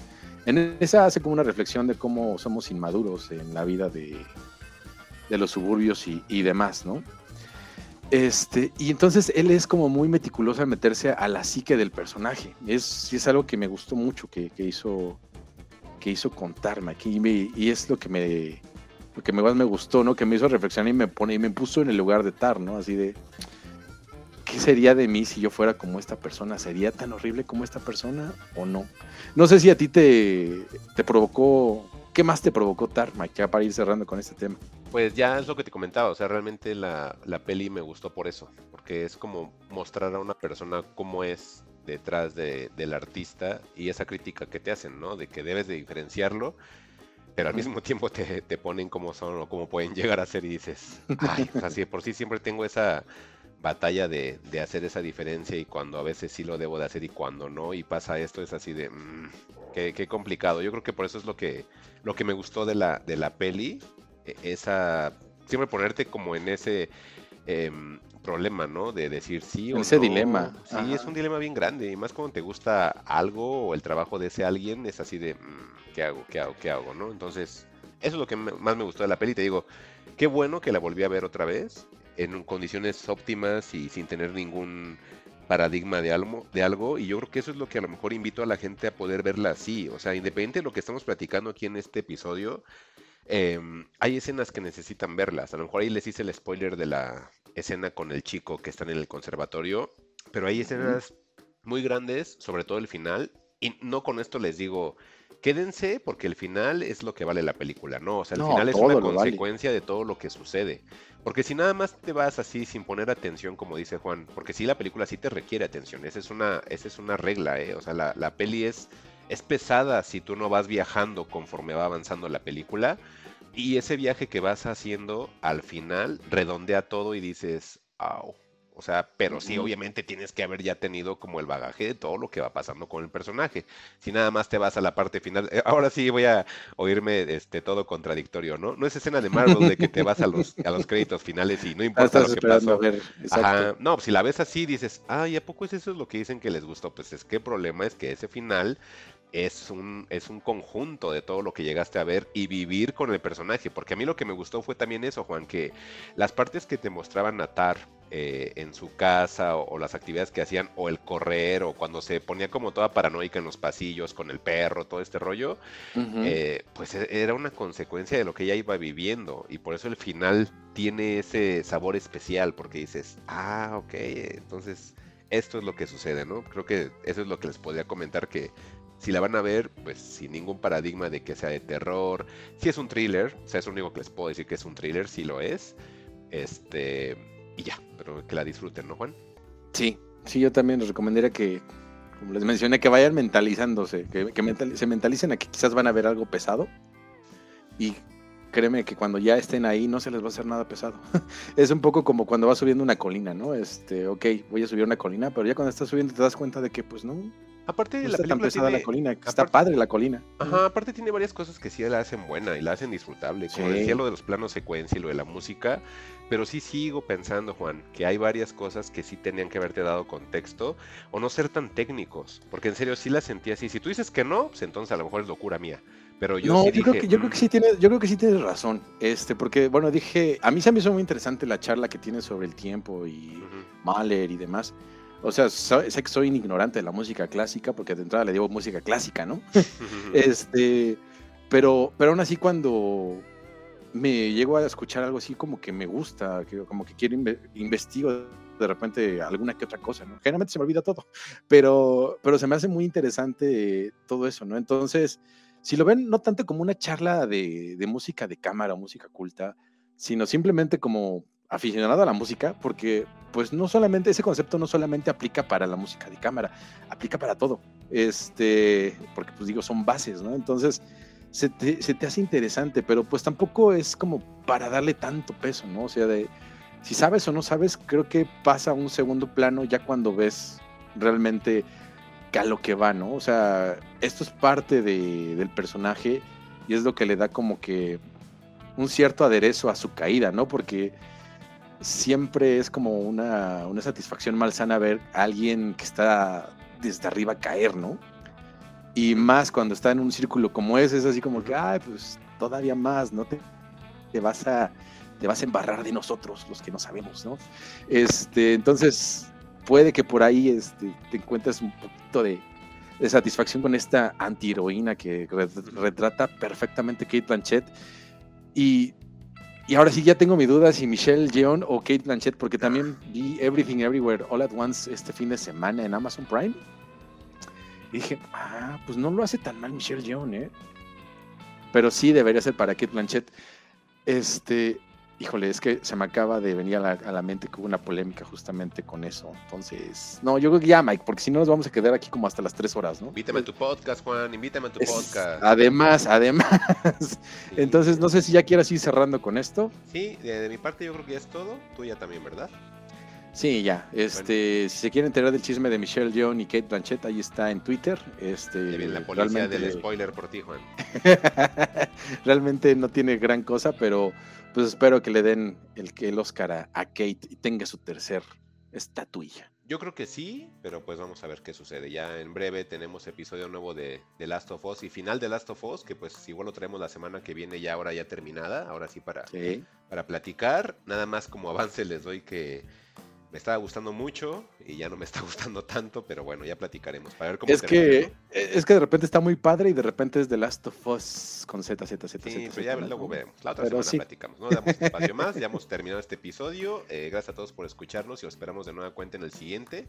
Eh, recuerden que nos pueden encontrar en redes sociales. Estamos en Twitter como arroba fugitivosmx, en Facebook como Fugitivos Podcast. Y pueden encontrar este y los demás episodios en Spotify, Apple Podcast, en Google Podcast, en Evox, en Amazon Music. Y no olviden suscribirse para que tengan más accesible el nuevo episodio. Yo soy Mike Santana y dejo despedirse a Juan Carlos Illán.